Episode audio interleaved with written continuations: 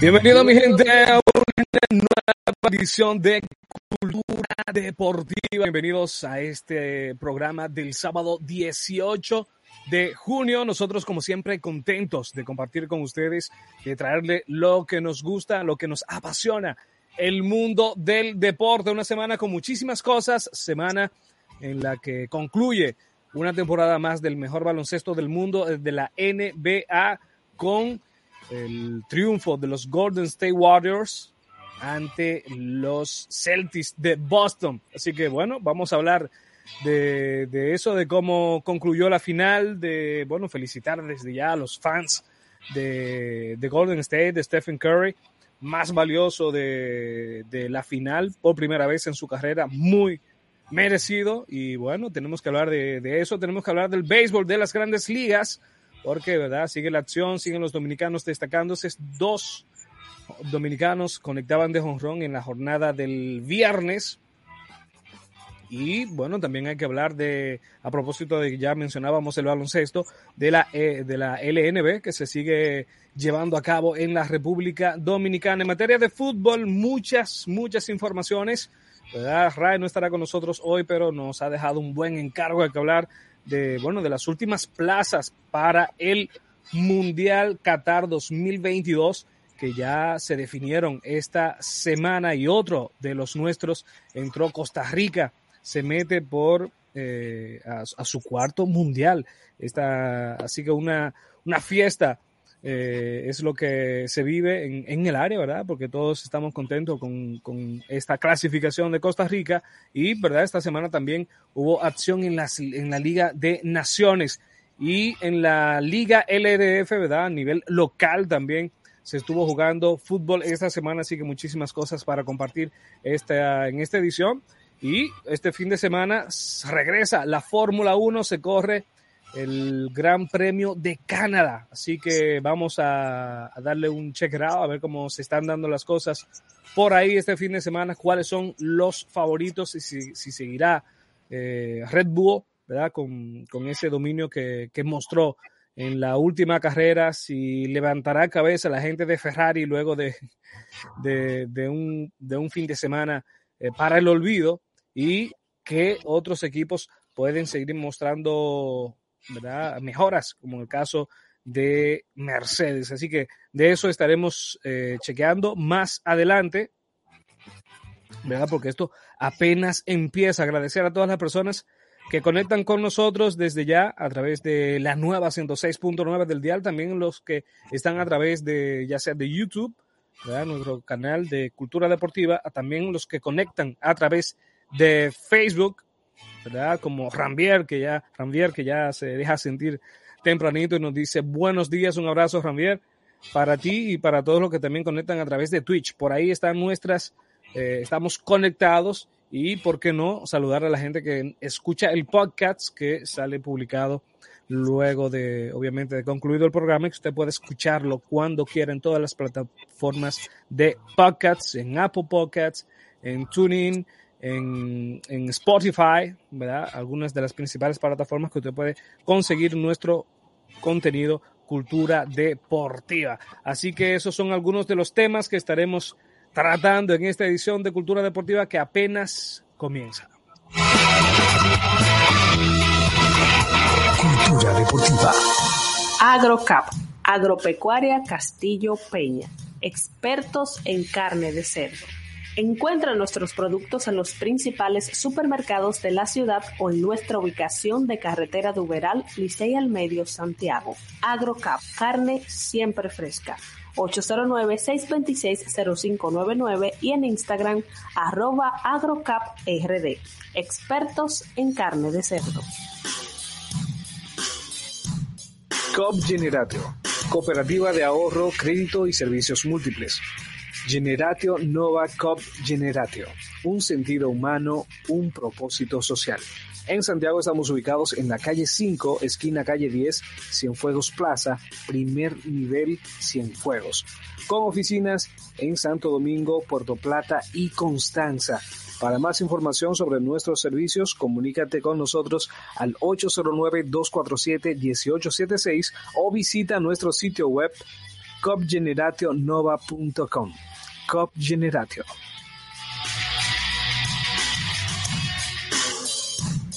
Suexi, multiservicios inmobiliarios, proyectos civiles y arquitectónicos, proyectos logísticos e industriales, proyectos agronómicos y de paisajismo. Además, importadores de materiales de construcción para su inversión. Suexi, 809-715-6453. Estás escuchando Cultura Deportiva.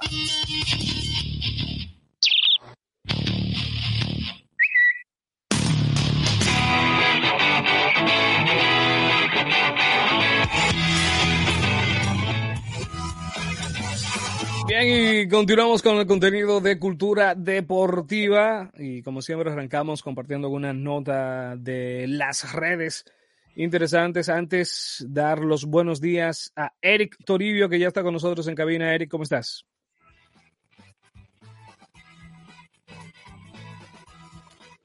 No, todavía no te, no te escuchamos, pero nada, en lo que vamos a ver si en lo que J resuelve eso por ahí, a hablar de, bueno, de, notas interesantes para la República Dominicana. Saben que, bueno, con la fiebre de, sobre todo de Lady Paulino, pues como que, ¿verdad? Le hemos comenzado a dar más seguimiento a, todo esto del atletismo. Y a propósito de la Liga de Amantes, donde esta chica se ha destacado, pues en la cita que que se estará celebrando en París. Eh, se espera que cuatro dominicanos eh, se estén, estén viendo acción, ¿verdad? Están, estarán viendo acción en, esta, eh, en esta cita de, la Liga de Diamantes, como son Fiordalisa Cofil, ¿verdad? también Alexander Ogando, que es de, de San Juan de la Maguana, de San Cristóbal estará Giancarlo Martínez, eh, y también Lidio Félix serán eh, los que estarán compitiendo en, este, en esta cita de la Liga Diamantes que se está llevando a cabo, ¿verdad? El meeting de París, como, como más bien se, se conoce. Así que interesante, ¿verdad? Que nuestros atletas pues sigan compitiendo en el más alto nivel del atletismo. Ahora sí, Eric, ¿cómo estás? Buen día, Alexis. Buenos días a los demás compañeros y a los radioescuchas. Gracias por su sintonía, como cada sábado.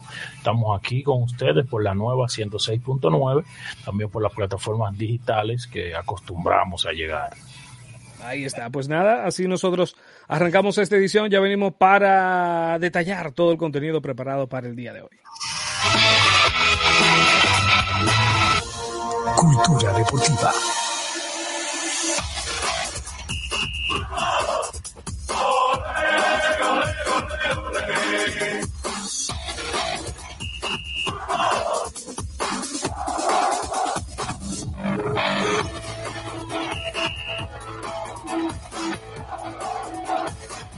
Bien, y vamos a hablar del deporte más popular del mundo, vamos a hablar de, fútbol, ¿verdad? Porque eh, regresa la acción en, a nivel local y bueno, a nivel internacional eh, se estuvo jugando fechas tanto FIFA, ¿verdad? Con respecto a, las eliminatorias o los últimos cupos para el Mundial Qatar 2022, como también Liga de Naciones eh, se estuvieron jugando en el transcurso de la semana. Así que vamos a, darle un check out a, todo esto, ¿verdad? Esta semana, mediados de semana, eh, se estuvo jugando eh, en la LDF, ¿verdad? Que, que, se, vio afectada por precisamente por todo este calendario, tanto de, de la Liga de Naciones, pero también de los compromisos internacionales de, varios clubes de la LDF. Entonces, eh, por eso se estuvo jugando una jornada el pasado miércoles, ¿verdad? Una jornada básicamente completa se, estuvo jugando. En, déjame ver si tengo por. Sí, sí, se estuvo jugando una jornada completa y también se juega este fin de semana. Es decir, que muchísima acción eh, a nivel local es lo que tenemos, es lo que se ha tenido para, para este, esta liga LDF que jugará su jornada número 12. Eh, bueno, la 13 más bien se estará jugando este fin de semana.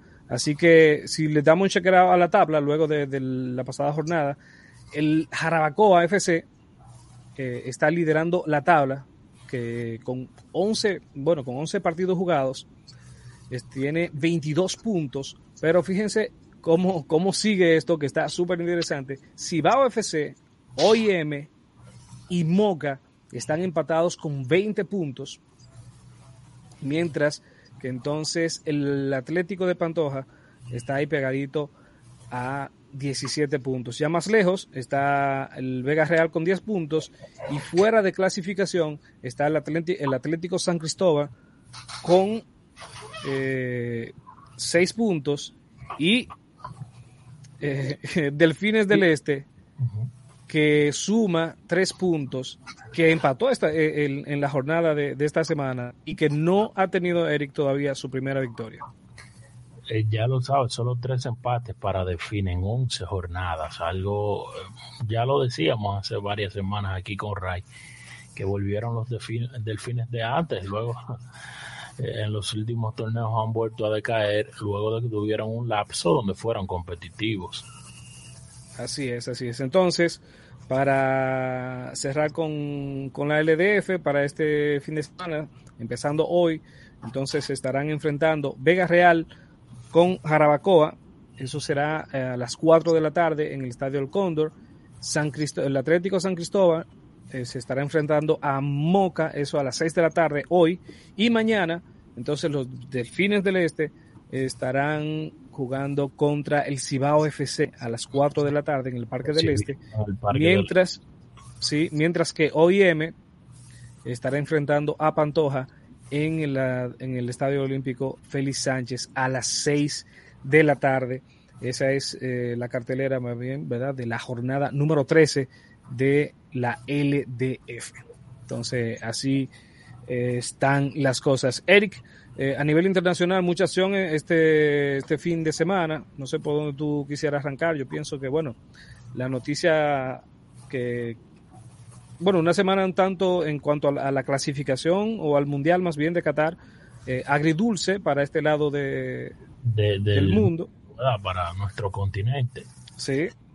Perú se quedó en el camino contra Nueva Zelanda, perdieron su oportunidad en penaltis, eh, en la tanda de penales, de avanzar hacia la Copa del Mundo. Perú que uno pensaba que era favorito, ¿verdad? Eh, se mantuvo un partido cerrado hasta el final, terminaron el tiempo regular empatados.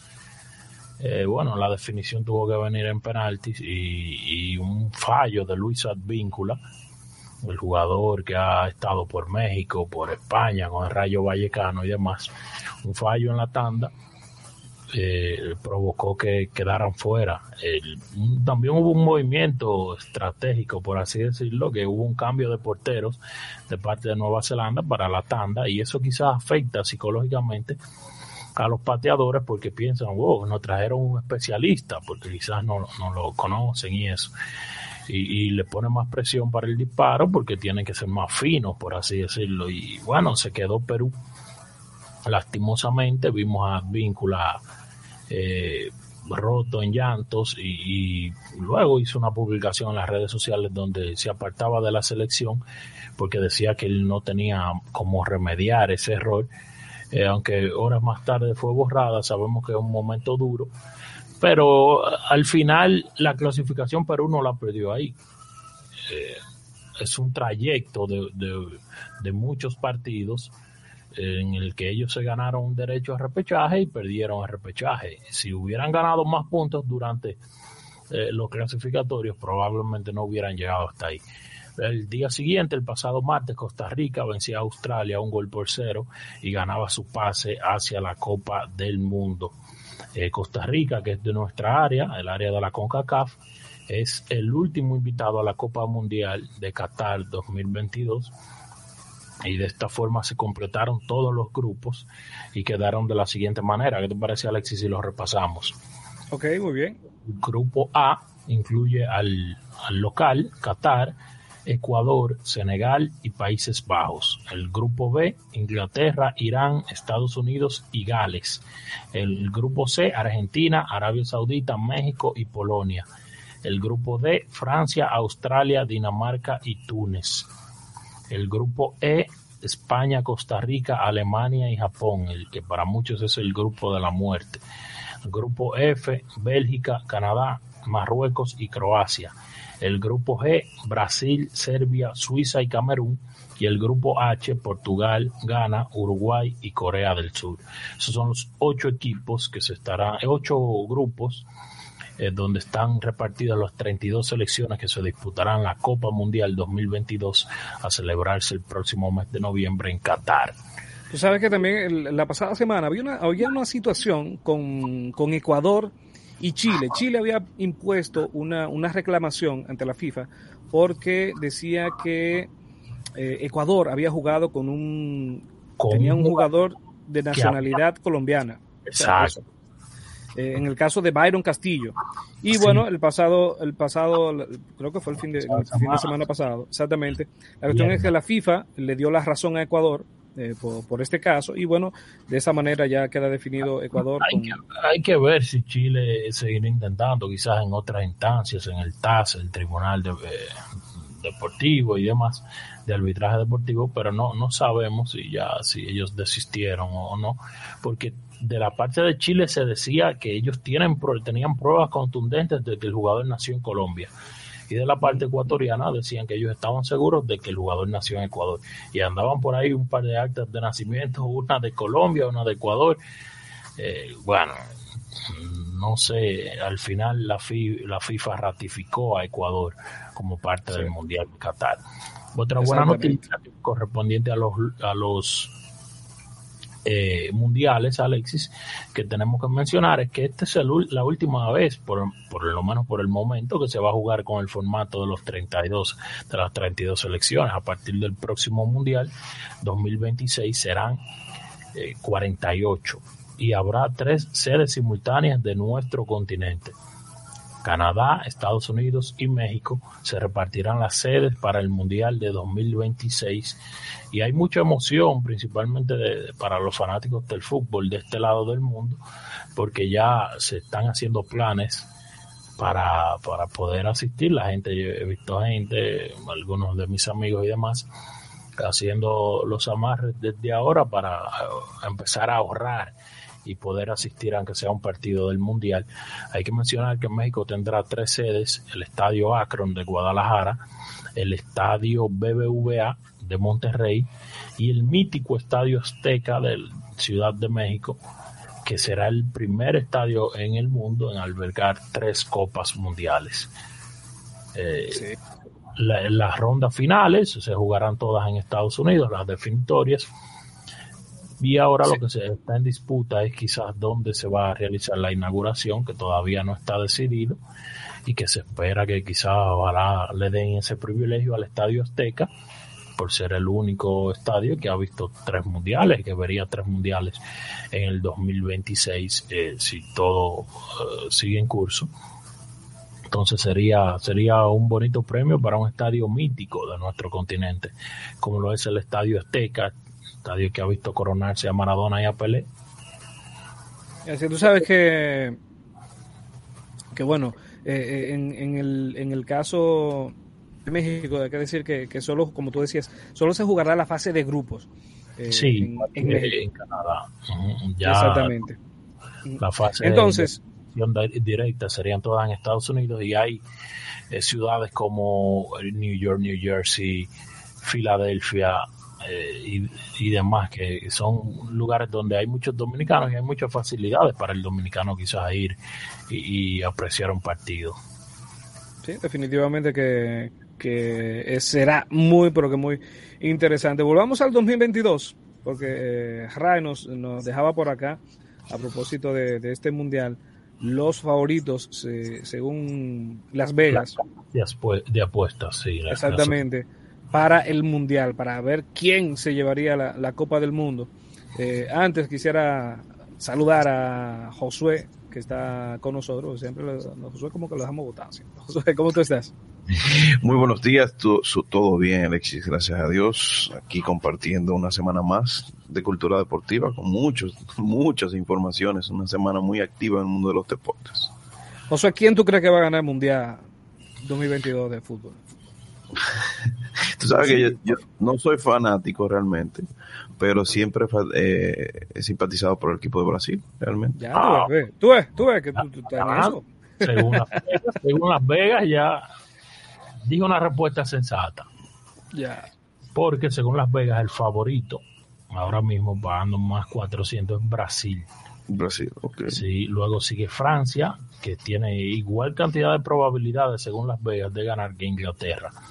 Seguido de España, Argentina, Alemania, los Países Bajos, Bélgica, Portugal, luego Dinamarca, Croacia, ya un poco más atrás vienen Uruguay y Senegal, Estados Unidos, Serbia, Suiza, México, Gales, Polonia, Qatar, Ecuador y Ghana. Faltan algunas selecciones ahí, pero esas son las 22 que ellos tienen como, como favorito. Que quizás que tienen más, más posibilidades, aunque ahí hay, siendo realistas, el mundial, para que la gente no se haga muchas ilusiones, yo siempre lo digo, el mundial siempre lo ganan las mismas selecciones. El mundial tiene más de 50 años, ¿verdad? Oh, claro, más, eh, casi, 100, 100 Casi 100. Okay. Eh, me parece la primera en 1930, ¿verdad, Alex? Sí, la ganó Uruguay. Si no mal Exacto. recuerdo, han ganado menos de 10 países. Sí, sí. O sea de, que- de los que están ahí, ha ganado Brasil, ha ganado Francia, en- ha ganado España, Argentina, Alemania y, y creo que ya. ¿Y Ah, Uruguay. Ajá. Ya, ¿y quiénes repitieron? Bueno, Brasil ha repetido múltiples ocasiones. Italia, que no está en esta copa, es el segundo más ganador.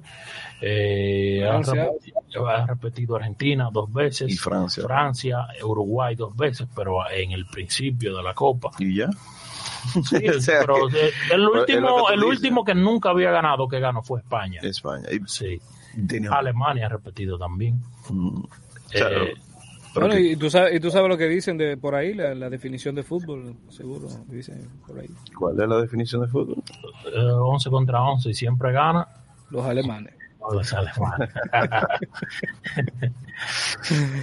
Entonces, bueno, eh, también, bueno, para seguir así en, en el ámbito internacional, no sé, Eri, si tú quisieras ver el, el- el cambio de reglamento internacional o lo dejamos para cuando Ray esté con nosotros.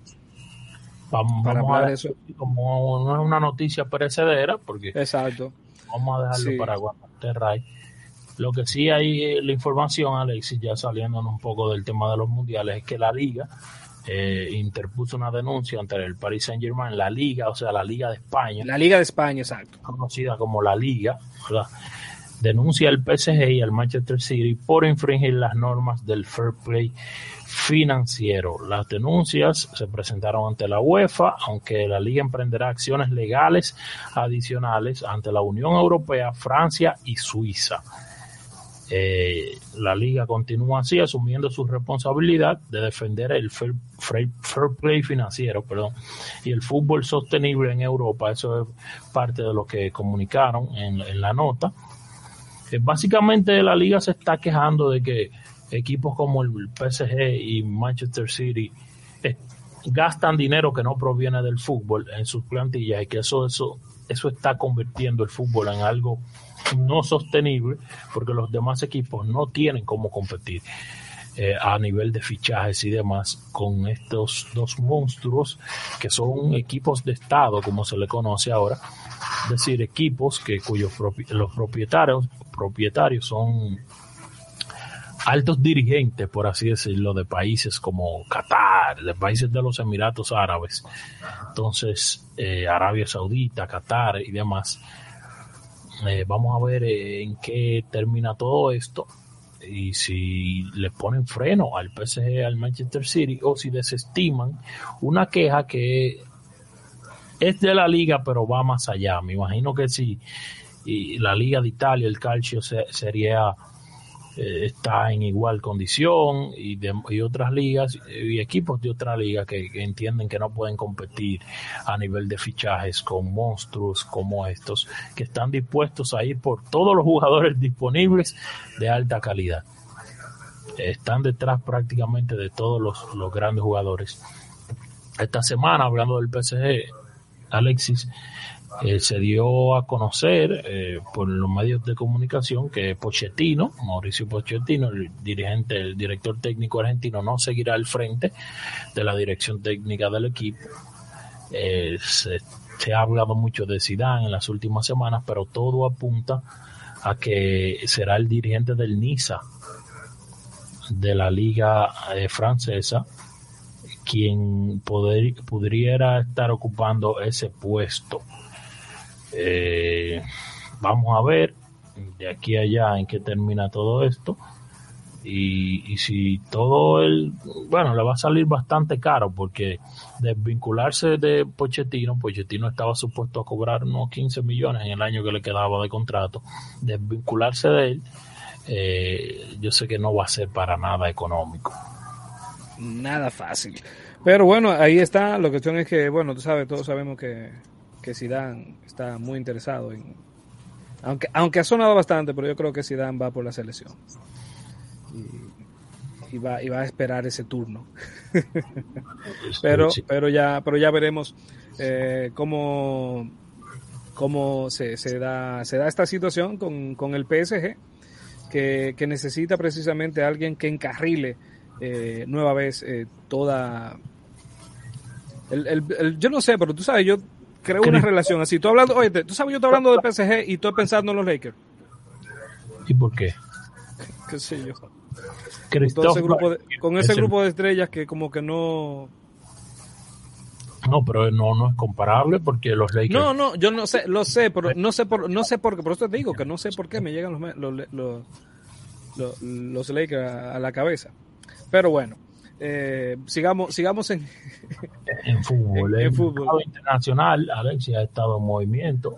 Ya se sabe que Paul Pogba no va a continuar en el equipo de Manchester United, equipo que él dice que todo el tiempo le dijo que te queremos aquí, te queremos aquí, pero no le ofrecieron, dice él, una renovación. Y regresa a la Juventus, donde ya tiene pasado.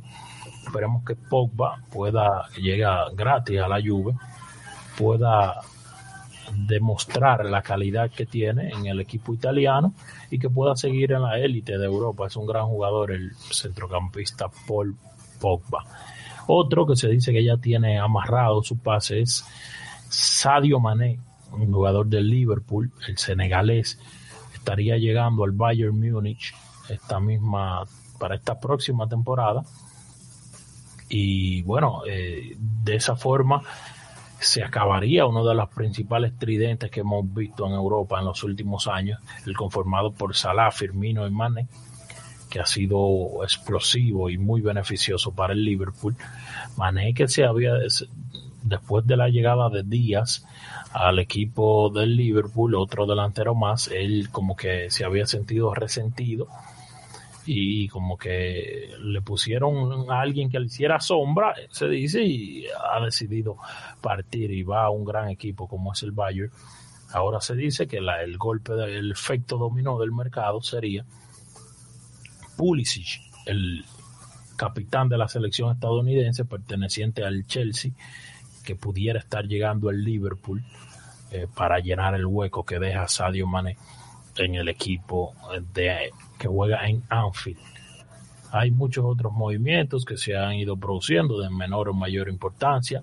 Definitivamente eh, se confirmó la llegada de, de como dijimos la, la semana pasada, al equipo del Real Madrid, un joven que se ve que es muy fanático del equipo y que, y que llega para aportar. El Madrid que también agregó a Rudiger como agente libre procedente del Chelsea se dice que el Manchester United, que ha estado muy tranquilo en el mercado, cosa que no se esperaba, eh, se dice como que el nuevo proyecto del Manchester no va acorde con la figura de Cristiano Ronaldo y que él pudiera estar evaluando otros proyectos para llegar a esos destinos.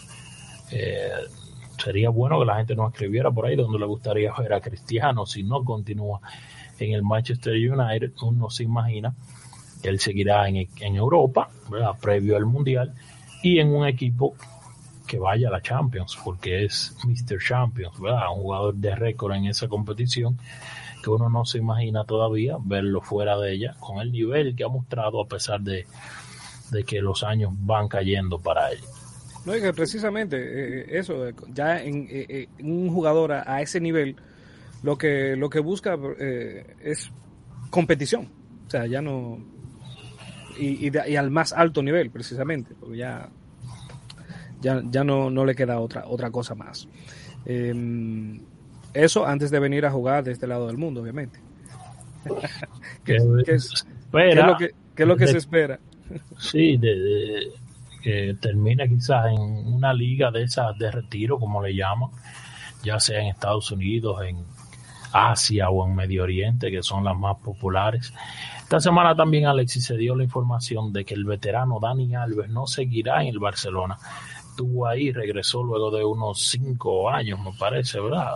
Cuatro, cinco años. Eh, regresó al Barcelona, jugó seis meses, se esperaba que ellos pudieran extenderle seis meses más hasta pasado el Mundial, pero parece que no entra en los planes deportivos del equipo y ellos decidieron no renovarle, a pesar de que el jugador estaba jugando por el mínimo eh, que de un profesional ahí, ellos entienden que no tiene un cupo para él, quizás que va a querer no solo entrenar, va a querer también eh, jugar algunos partidos y bueno, eh, entiendo que es un veterano de 39 años, pero que algún equipo en Europa por lo menos le dará seis meses más de contrato para ver si él eh, termina de llegar en forma a la Copa Mundial, que es su, su último, creo, su último deseo. Ese es otro que yo lo veo quizás después de, a partir de principios del próximo año, Alexis jugando quizás en la MLS. Bueno, sería. No, no, todos son bienvenidos. A propósito de eso. No, yo, a mí no me gusta ese esquema, para serte sincero. A mí no, me gusta. Mira, a mí, a mí, a mí tampoco, pero. llegar a, un equipo de la MLS. O sea, Chiellini, no te voy a decir que no tiene nada de nivel, pero es un jugador con 37 años ya. Porque tú, si te interesaba venir a nuestra liga, ¿por qué no viniste a los 30? A los 31? Porque vienes a los 37? Sí, pero lo que, lo que yo pienso, bueno, porque... nivel eh, en nuestra liga. Entonces, no, no.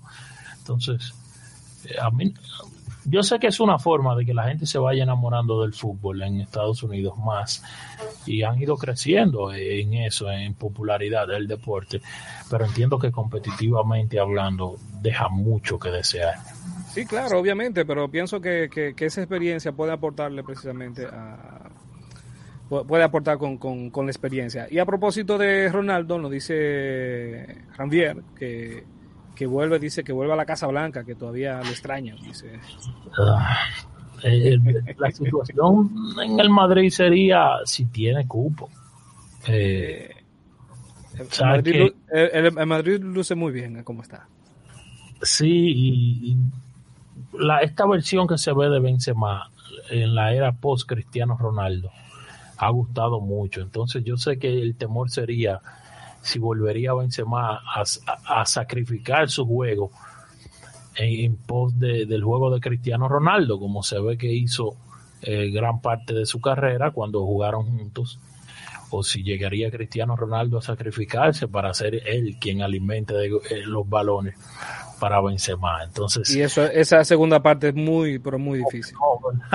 Entonces, como que entiendo que Real Madrid no está en condiciones de, y luego viniendo de ser campeones de Champions, de, de ponerle de nuevo en la, en la alineación a Cristiano junto a Benzema. Entiendo que no. Y vamos a ver eh, de qué va esto. Hay muchos movimientos menores de jugadores no, no tan sonoros Alexis que se han ido realizando, pero ya hemos comentado básicamente eh, más los que ya sí se han realizado, que son de jugadores eh, de impacto. Sigue eh, la situación de Lukaku, el Chelsea y el Inter. El jugador quiere volver al Inter luego de un año en el Chelsea. El Chelsea pagó muchísimo dinero por él. Se habla de que pudiera haber un préstamo, de que pudiera haber un intercambio de jugadores pero no hay nada definido ahí, hay que ver en qué va a parar todo eso. porque Lukaku está forzando su salida, pero obviamente el Chelsea pagó mucho dinero por él tan solo un año atrás. Deberá redituar algo de eso el Inter, que precisamente fue a quien se le pagó todo ese dinero o ver qué tipo de negociación pueden llegar porque el jugador no estuvo a gusto en Londres esta temporada y quiere volver a Milán.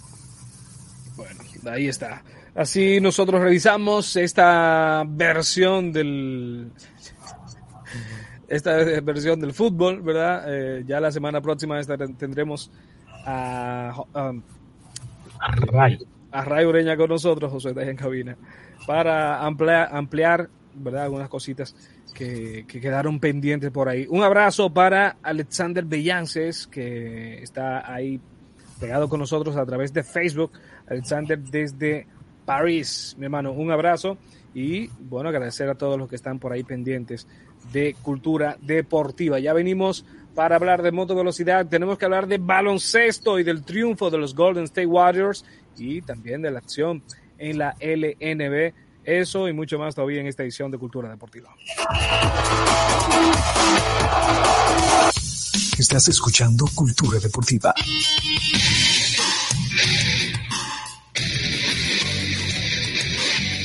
Aquí hay cultura.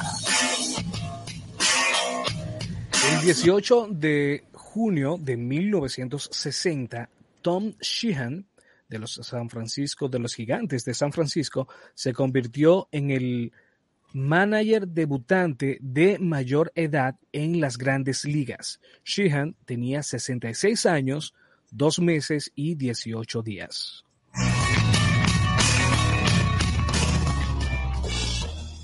Más que deportes, somos cultura.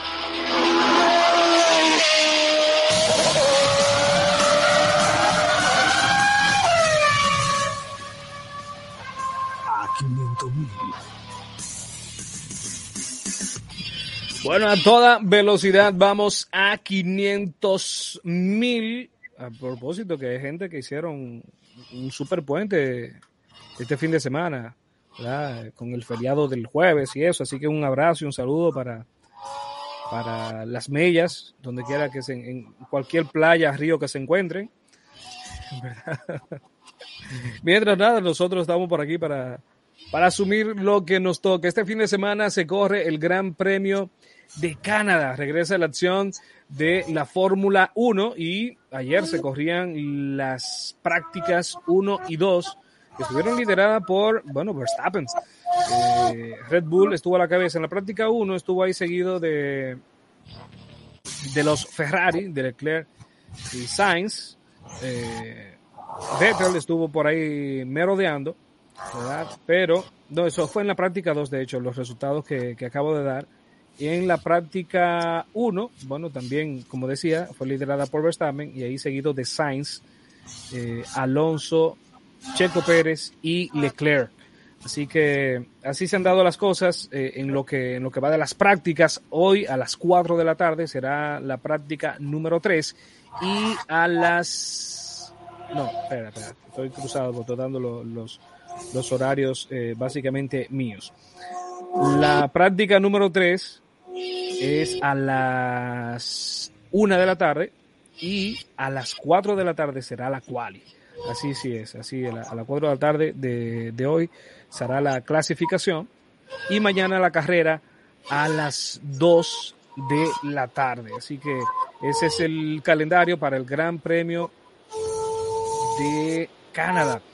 Y a propósito, una noticia, ahorita hablábamos, ¿verdad?, de, de, de, cómo, de cómo le irá a Ferrari en este Gran Premio. Recordemos que en la última cita eh, no puntuaron ninguno de los dos coches, ¿verdad? Y eso fue un, un, golpe terrible para la gente de Ferrari. Y para este fin de semana, pues se anuncia que Charles Leclerc estará cambiando la unidad de potencia, es decir, está, estará cambiando su motor y esto implica una, una penalidad, es decir, que eh, muy difícil que lo veamos eh, ahí delante en la carrera. Todavía no, vamos a ver exactamente con cuántos, cuántos lugares eh, estará siendo penalizado.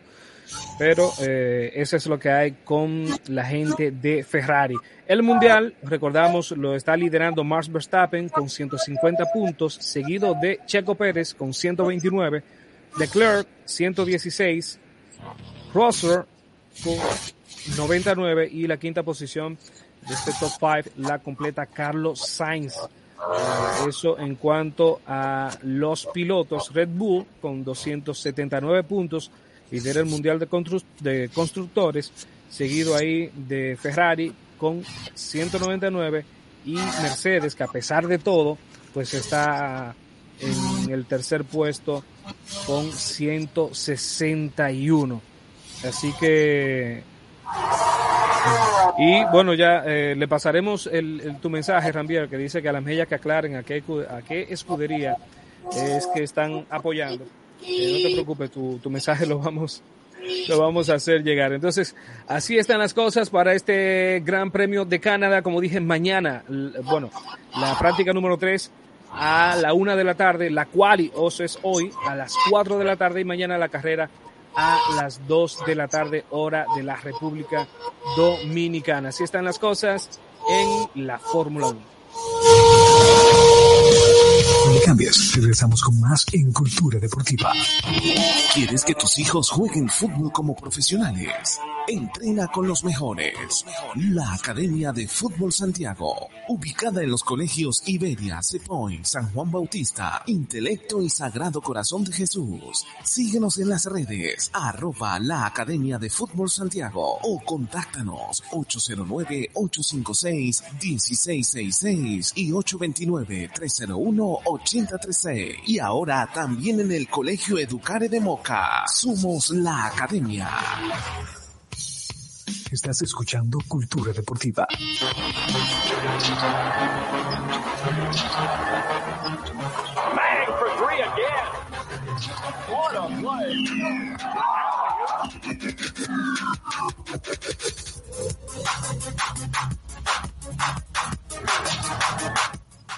Y ahora sí hablamos del deporte más emocionante del mundo y emoción fue la que se vivió esta semana con las finales de la NBA que concluyeron en seis partidos con el triunfo de los Golden State Warriors. Yo antes de, todo quiero felicitar a Eric Toribio, que vayan a sus redes, vayan a sus redes para que confirme que Eric muy temprano dijo Golden State en seis. Tienen que seguir. Un, un pronóstico, Eric, espérate, un pronóstico que en esos primeros tres partidos dijimos, mmm, como que está difícil la cosa, ¿verdad? Porque recordemos que, Boston ponía la serie en el juego 3, la ponía 2 a 1 a su favor y parecía que como que las cosas se le complicaban a Eric, pero nada, Golden State eh, demostró la, la casta, demostró que es una dinastía y de eso estaremos hablando con Eric con Josué que está con nosotros, pero antes vamos, vamos a hablar de lo local porque se sigue jugando en, eh, en nuestro país la liga de mayor nivel, la LNB, la liga que rompe, y me parece que ayer habían dos partidos, serio, ¿no? Sí, dos partidos ayer, como de costumbre. Los cañeros cayeron derrotados de los titanes 114 por 104. Los titanes que están en un excelente momento son el, equipo en mejor ritmo de toda la liga en este momento y se valieron, eh, ¿verdad?, de 36 puntos, 3 rebotes y 2 asistencias de Hassel Pérez, el novato del año sin duda, Josué. Hassel Pérez, el jugador de San Cristóbal, joven, lo vimos aquí con el equipo de CDP en el Superior de Santiago como refuerzo U25, joven de unos 22 años me parece. Y un nivel excepcional el que está mostrando Hassel, que empezó con un rol un poquito más secundario. Recordemos que ahí estaba Nemías Morillo, que fue enviado en cambio luego al equipo de los indios. Y, bueno, obviamente hubo un cambio porque le entregaron la posición a Hazel Pérez y ha demostrado que está listo para cualquier torneo del país y cuidado.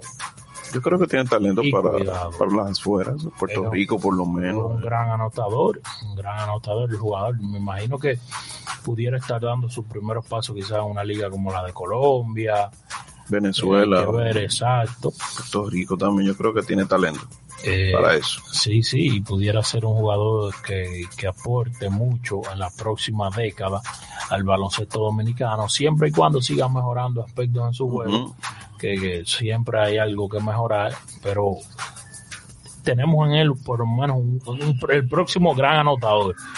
Y hace mucho yo, que, que no de, veía. de los torneos locales, ¿verdad? El relevo de los Víctor Lee, Rigoberto Mendoza, que son los que han quemado los torneos locales en cuanto a, a puntos encestados, el mismo Gerardo Suero.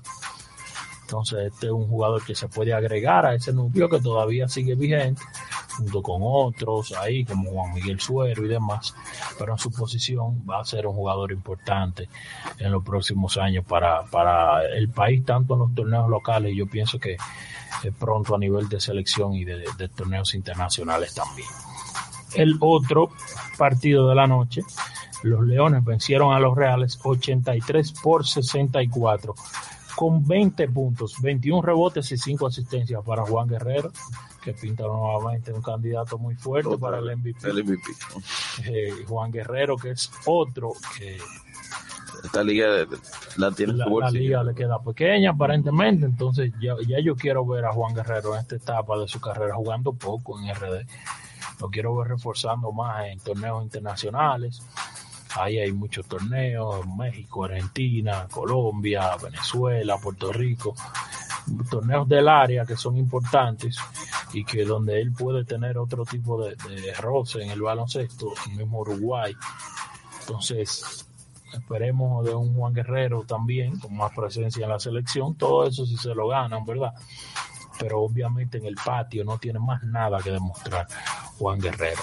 La tabla va de la siguiente manera, hay que decir que los metros siguen tambaleantes, antes de ayer perdieron un partido apretado por dos puntos eh, en manos de los soles que le arrebataron la victoria, rodaron cabezas eh, de refuerzo esta semana, eh, se fue Terry Larier que llegó con, con una gran estampa, se pensaba que Sí, iba a ser pero no, no llegó. el gran jugador, pero un juego muy individualista y muy pobre en defensa. Le costaron ¿verdad? la sustitución.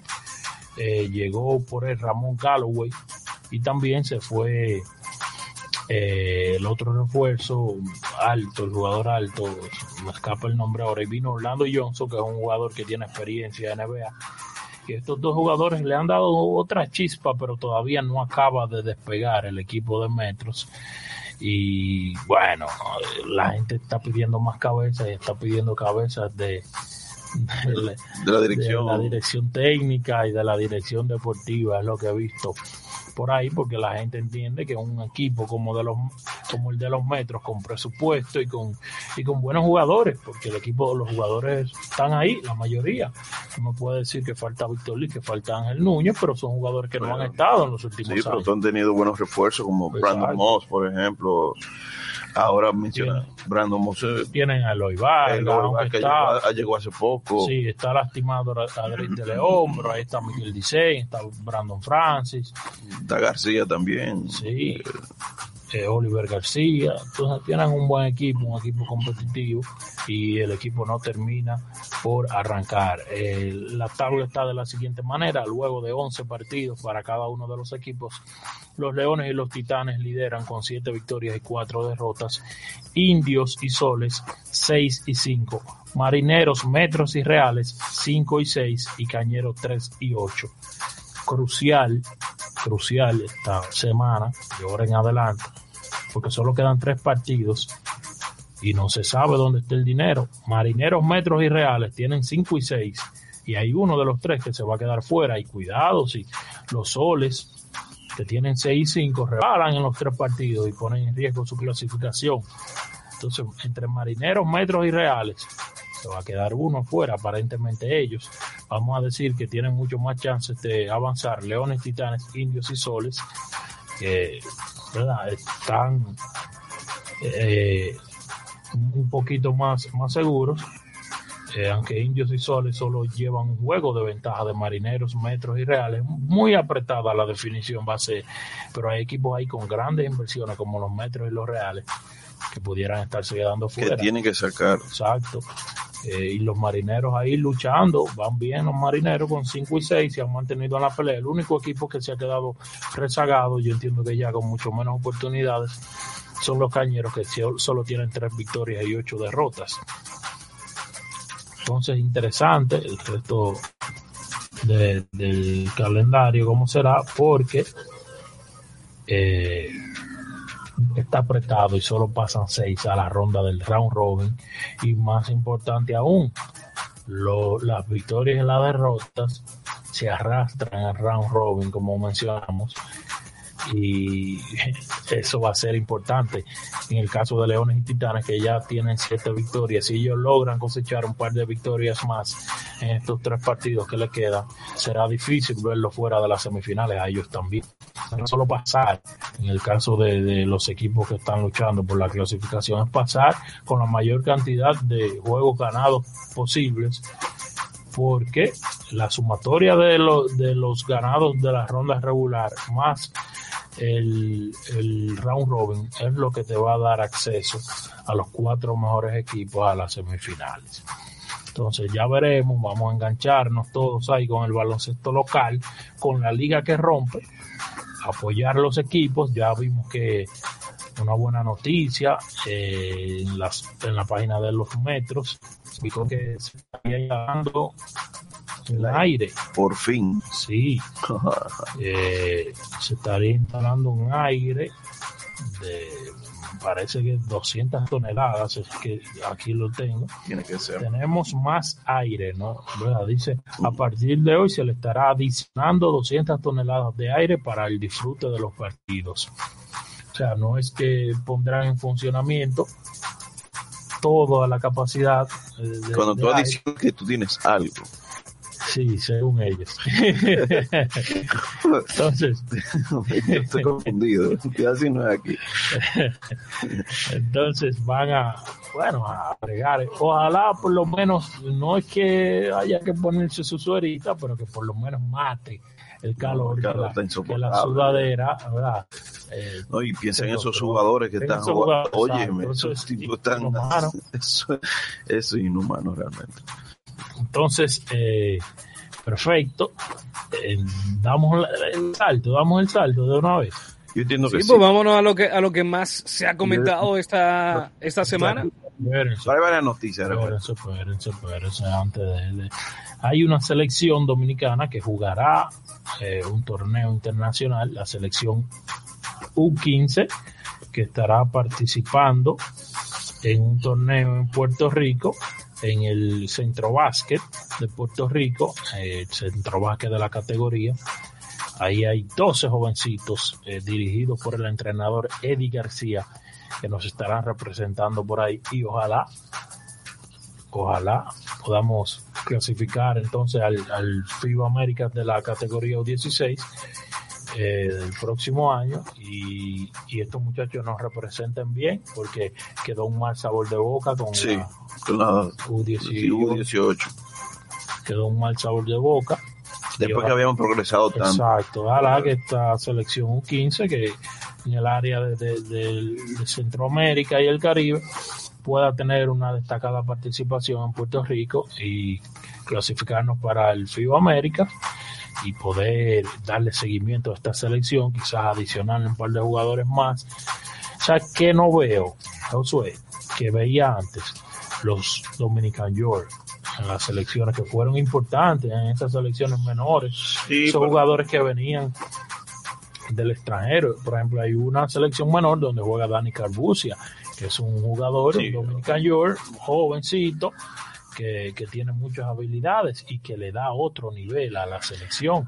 Y son dominicanos que están radicando en el extranjero, o que de padres dominicanos que nacieron fuera. Tú sabes que eso tiene mucho que ver con la base, o sea, tenemos que darle ese seguimiento a esos jugadores para poder crear ese vínculo de que ellos se sientan parte de Oye, esos jugadores tienen mejor fogueo, porque Pero claro, y se le hace, se hace el campamento en Estados Unidos donde, los donde se, donde se con- envuelve. donde se congregan los dominicanos, todo eso, tratar de que esos también managers y, y- y entrenadores estén de cerca con esos jugadores. Sí.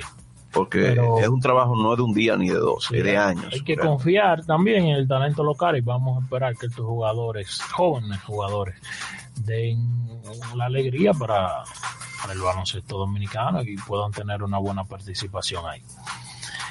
¿Dónde quedamos la semana pasada?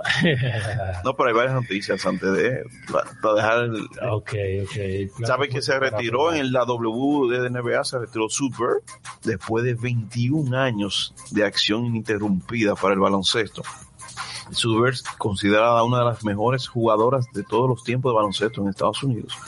Participó eh, tanto en la selección de Estados Unidos, donde ganó cinco medallas de oro. Eh, también estu- estuvo cuatro títulos de la WNBA. Es una de las jugadoras con más de 3.000 asistencias en la liga, en la de la WNBA. La joven tiene todos los, Los méritos para Los méritos para- Hall of Fame. Hall of Fame desde ya. O sea, Subert siempre la hemos visto, ganó dos campeonatos con el equipo de UConn de la universidad. sí, sí, O sea, ha sido una ganadora desde la universidad hasta la WNBA. Así que feliz retiro para sea, ya la- la- los grandes nombres de la WNBA de esta generación van saliendo. Están saliendo.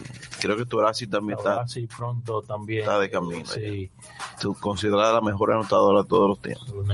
Tiene unos genes mágicos de Estados Unidos y Argentina para el baloncesto. Sí, increíble. Habla español perfecto ella porque de Argentina americana, ¿verdad? Exactamente. Y- Su familia es argentina Sí, y ella nació en Estados Unidos. Así es, otras informaciones eh, con respecto a la NBA, se operó esta semana Grayson Allen de una ci- cirugía en el anular izquierdo. Eh, me imagino que estará de regreso para antes de la pretemporada. No está tomando terapia anti rebu. Bueno, Qué hombre más ha lesionado mucho eso Wow. y él solo se lesionó un dedo. ¿eh? increíble. Va en coche. Se dicen que Houston Rockets estaría buscando una primera ronda por, por Eric Gordon. Sí, pero hubo un gran Sí, cambio hubo de un gran Houston. cambio, vamos a llegar ahí también. Eh, hay muchos muchos rumores de cambio y si ustedes saben que ya terminada la, la, la final de la NBA, los equipos de una vez empiezan a rearmarse. Ya ellos están trabajando. Sí, y pronto viene el draft, eh, lo El que hace que sí, que haya muchos más movimientos ahí y hay muy, muchas opciones de cambios de jugadores y de firmas que estaremos viendo eh, muy pronto ya desde la semana siguiente en adelante y el cambio que se realizó esta semana es el cambio cambio que llegó rápido y que era muy necesario para el equipo de Dallas algo que comentamos aquí de que el equipo de Dallas necesitaba más presencia interior, alguien que pudiera ser una amenaza eh, en, en la zona de la pintura, que pueda tomar rebotes. Y bueno, llegó el cambio tan deseado Christian Wood. y es que sí, llegó Christian Wood al equipo de Dallas Mavericks, proveniente del equipo de Houston Rockets, a cambio de la selección número 26 de este draft 2022 de Bobo Marjanovic. Trey Burke, Sterling Brown y Marquise Chris. Marjanovic, que es un jugador Muy querido. muy querido, que que no, no ha recibido nunca grandes oportunidades de lucirse en la cancha. Es un jugador muy alto, pero es lento. Muy talentoso. Exacto, y tiene exacto, mucha capacidad ofensiva, principalmente en la pintura y encesta los tiros libres. Marjanovic que ha creado en par de ocasiones un par de buenas amistades que ha trascendido a la liga. Primero con eh, Tobias Harris. Sí, Toby and Bobby. Eh, Sí, Toby and Bobby, que le decían ahí. Y ahora con Luka Doncic, y también nos han quitado la el Luka and Bobby. Y bueno, es un jugador muy peculiar y muy querido. Esta misma semana Dallas Mavericks publicaba una, una clínica de baloncesto que había. a los niños. exacto, de niños. eh, eh, No dejó anotar a nadie. iban todos a encestar y este gigante los bloqueaba a todos. Bueno, no, no estaba en sentimiento. Todo el que venía, un bloqueo. Y es una imagen, ¿verdad? Es un jugador como con ese carisma natural y con esa afabilidad, pero que no ha podido han dado muchos equipos No de la liga y, Sí, tuvo y San nadie. Antonio, Detroit. Ojalá Houston le dé la oportunidad de, de por lo menos ser parte de la rotación, 15 Filadelfia minutos por juego. Sí. Eh, y, y, pero en el caso de, de, Dallas se reforzó porque Christian Wood, un gran anotador, un jugador alto con muchas habilidades. Le queda solo un año de contrato, ¿verdad? Sí, eh, pero Dallas tiene con qué retenerlo realmente. Sí, hay si que hace ver. un buen trabajo. Hay que ver. Es probablemente que en los próximos años ellos sí decidan retenerlo a él y retener a, a Bronson este año tengan que pagar impuestos de luz, Mm, pero es una gran adición y ayuda para Luca Doncic. es lo que andaban buscando. No se dio ningún jugador importante de la rotación. Marquis Chris es un jugador que estuvo fuera de la rotación mucho tiempo, al igual que Trey Burke. Trevor no ha dado pie con bola. Sterling Brown también y Marjanovic ni te cuento. Un pick de primera ronda, Pero un pick 26. 26, que no, no se espera que sea quizás un, un jugador tan determinante, aunque eso es eh, relativo. Entonces, un buen cambio y el primero de muchos que veremos, entiendo yo, en estas próximas semanas de la NBA. Muchas firmas y muchos cambios se avecinan y el equipo de Dallas ya picó adelante. No sé en qué estaba pensando el equipo de Houston. Lo ve como un cambio ganador. Yo pienso que pudieron Mm, obtener mm. algo más por él, por lo menos un jugador sólido de rotación y un pick. Tú sabes que Christian Wood estaba a, está a un paso de ser un All-Star. No sé realmente qué vieron, qué vio Houston. Tal vez ellos dijeron, bueno, si lo dejamos un año más lo vamos a perder. Pero para mí debieron esperar un poco más, empezar la temporada y cambiar la mitad pues, de yo temporada. pienso que ahora mismo pudieron conseguir por lo menos un jugador esperar sólido de rotación y un pick. Y quizás tú puedas conseguir un par de jugadores más, pero no cuatro jugadores prácticamente que no han sido de rotación No. en la pasada temporada. Y no creo que vayan a ser de rotación. Entonces, Pero eh, ellos saben, saben más que nosotros, por eso están allá. se supone. Entonces, nada, eh, esta semana, el, el pasado programa, eh, terminamos con una serie empatada 2 a 2 entre. Boston Con y mejor, Golden State el mejor partido de hasta el momento de Stephen de Curry. Stephen Curry. Y venía el partido número 5 que se realizó el pasado eh, Martes, lunes, mar- lunes. el pasado lunes. Sí, el pasado lunes, donde Golden State venció 104 por 94 al equipo de Boston, jugando en San Francisco, en la sede de Golden State, 26 puntos de Wing, 21 de Thompson, 16 de Stephen Curry, 15 de Gary Payton, 14 de Jordan Poole, Bien fueron, repartido fueron los más destacados, los que jugaron para, encestaron para doble dígitos. Y por Boston, 27 puntos de Jason Tatum, su mejor partido en cuanto a porcentajes de tiros, tiró de 20-10 de campo, de 9-5 de 3, 10 rebotes, 4 asistencias y la media, 4 pérdidas de balón, que fue todo su, su talón de Aquiles durante toda la postemporada. El equipo de Golden State de esa manera tomaba la ventaja y pasaba al eh, tomaba la ventaja 3-2 y pasaban al juego del, del pasado jueves, antes de ayer, antes de anoche, donde el equipo de Golden State visitaba a Boston y lograron alzarse con el campeonato, una victoria 103 por 90, 34.7 rebotes, 7 asistencias de Stephen Curry, 18 puntos de Wiggins, 12 de Thompson, 12 de Green, 15 de Jordan Poole, por la causa perdida de Boston, 34 puntos de Jalen Brown, 19.14 rebotes del dominicano Al Horford. Y de esa manera terminaba el campeonato y los Golden State Warriors ganaban su séptimo título de campeón de la NBA en toda su historia, el cuarto en la era de. Steve Kerr, Stephen Curry, Clay Thompson, Draymond Green y Andre Iguodala por añadirle Sí, Entonces, eh, enhorabuena para el equipo de, de la Bahía, de San Francisco, Oakland y esa zona. Eh, estamos al frente ¿verdad? de una dinastía, ya cuatro títulos para estos jugadores para juntos, los que no quieren creer. seis es finales de la NBA y maravilloso para este equipo que a principio de temporada la gente tenía la curiosidad de que si cuando se agregara Thompson nuevamente, Bueno, cómo vendría, luego de perderse casi dos años y medio por lesión, de si el equipo pudiera, hubiese podido dar un salto de calidad, de lo que pudiera aportar eh, Thompson y los demás jugadores, pero nadie lo daba como un candidato al título porque venían de dos temporadas Sotaneras, malas.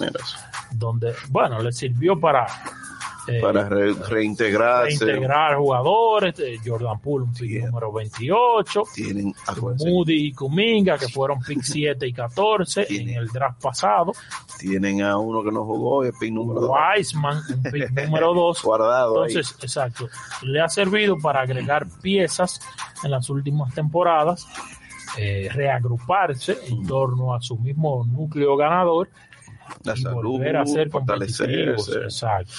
Realmente, realmente es increíble cómo la oficina, porque hay que darle el crédito a la oficina de Golden State, cómo formó esta dinastía, sentando las bases a un plan de trabajo que tenía hace más de una década, donde desde elegir a Stephen Curry, después elegir a, a Clay Thompson y, de- y después a. Draymond Green con, con piezas importantes, han creado una dinastía.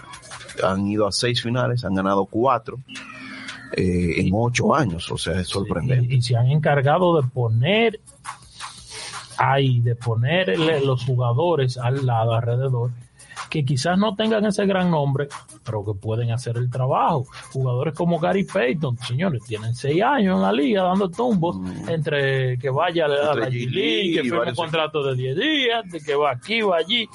No es un jugador novato que llegó No, el año pasado y fue 29 una años sorpresa, exacto. Eh, es piezas del mismo, que no jugó mucho, de Nemanja Jerica, ha jugado Sí, pero Eh, jugó muy buenos eh, minutos, sí, pero también ha pasado por muchos ha jugado equipos muchos equipos y, y llega Otto Porter Jr. que estaba de, de- nadie se Era un acordaba, de él, jugador nadie lo que, quería. que firmó un contrato muy lucrativo para él, pero muy desastroso para los equipos donde estuvo bajo ese contrato, los Wizards y Chicago. Desapareció, había desaparecido. Las lesiones le habían hecho mucho a Mella eh, en su carrera y llegó ahí con un sueldo de mínimo de veterano y con una pieza importante para este equipo. Wiggins, que fue el former pick claro. number one, o sea, Sí, pick número uno.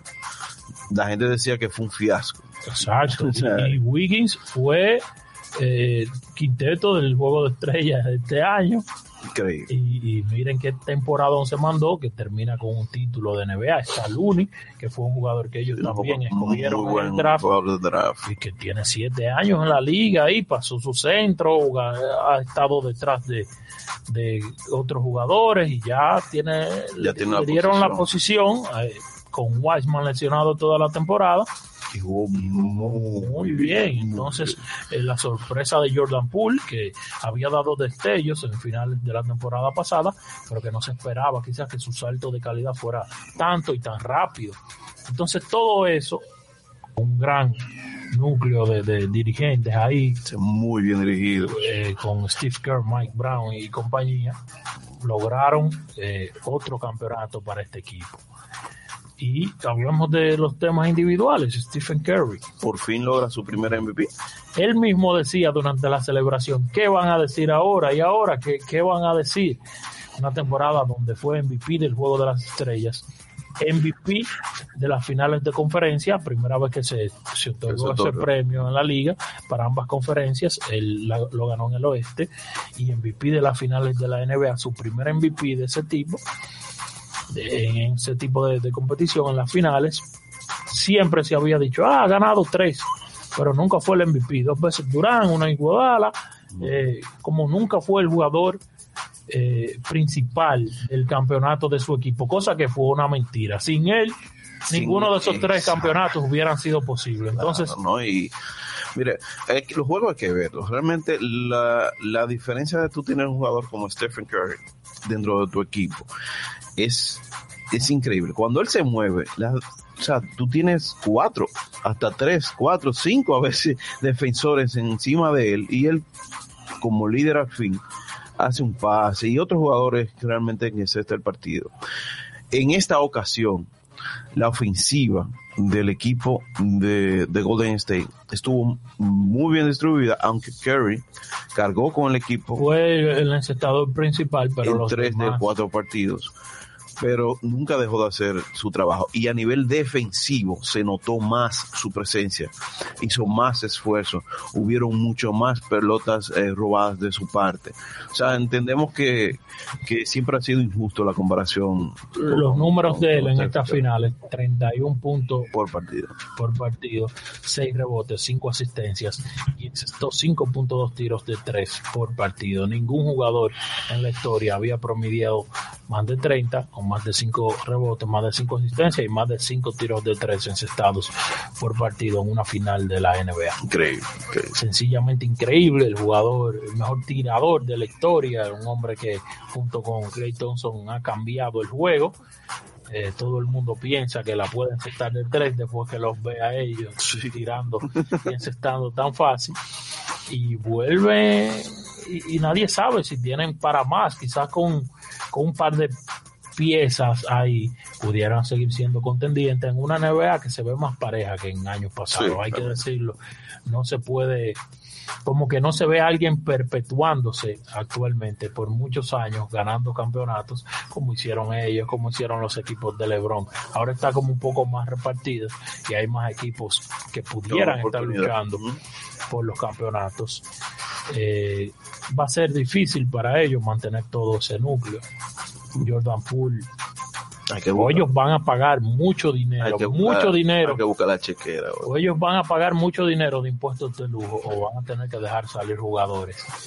Eh, lo bueno ahí está Moody y Kuminga, que son dos jugadores que los destellos que se le han visto es que pueden producir. Jonathan Kuminga tiene mucho talento. Está Wiseman que pudiera regresar, si regresa en forma, y ser importante para este equipo.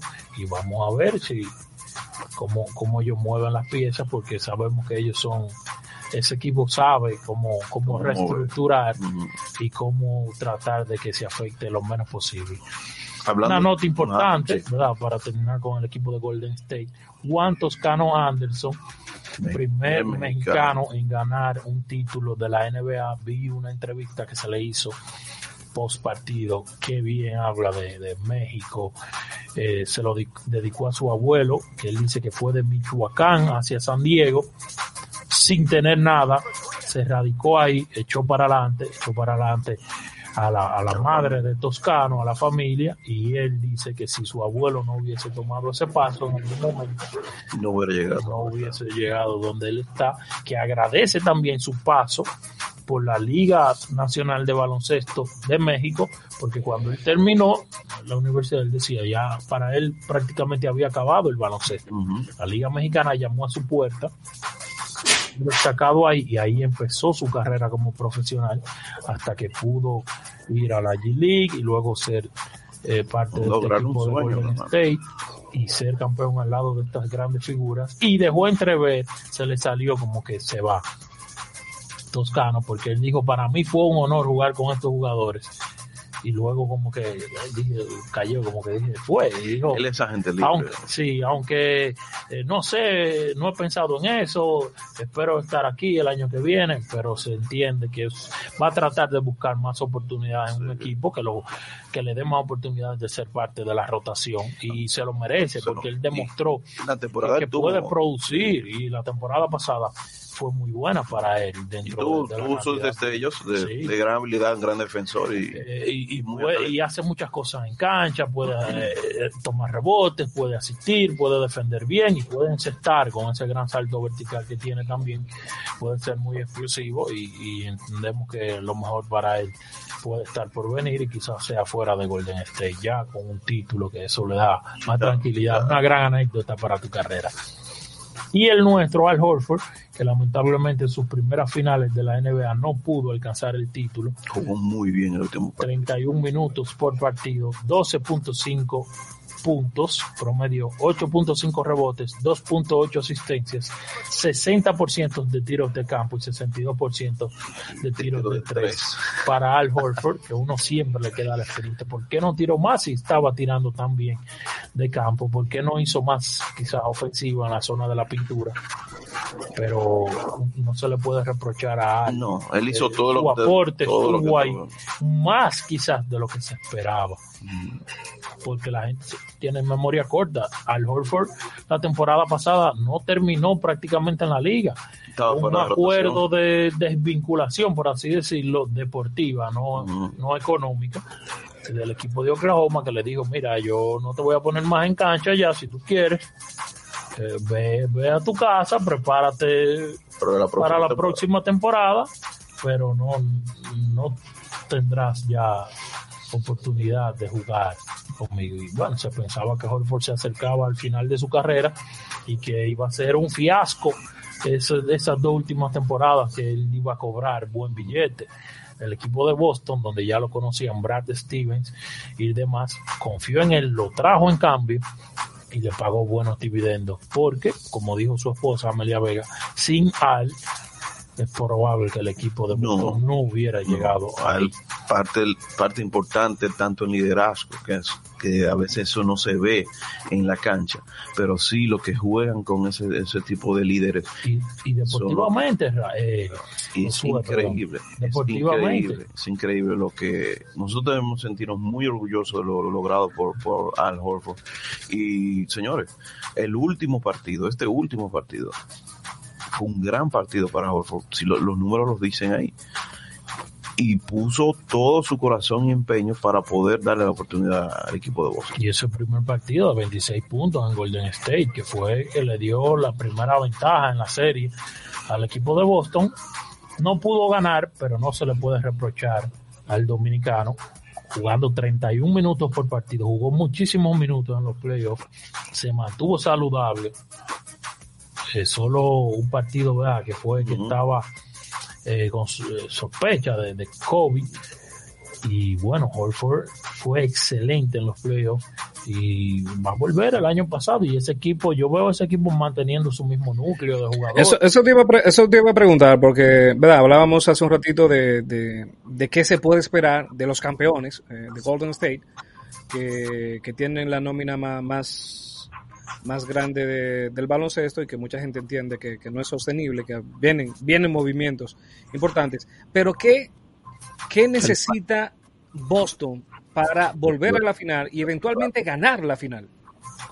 Yo entiendo, yo, yo, que ese equipo se vio que necesita un perimetral veterano, un, ¿sabe? un armador o un shooting guard que pueda controlar el balón y que pueda controlar el ímpetu de esa juventud y que pueda mantener la circulación del balón, que es lo que a ellos le da resultado. Cuando Tatum y Brown se van en puros isolation, en puros uno contra uno, el equipo pierde la brújula. La. Entonces ese equipo tienen Smart, un gran defensor, pero que también tiene una cabeza similar a de Tatum y Brown. Yo entiendo que ellos necesitan.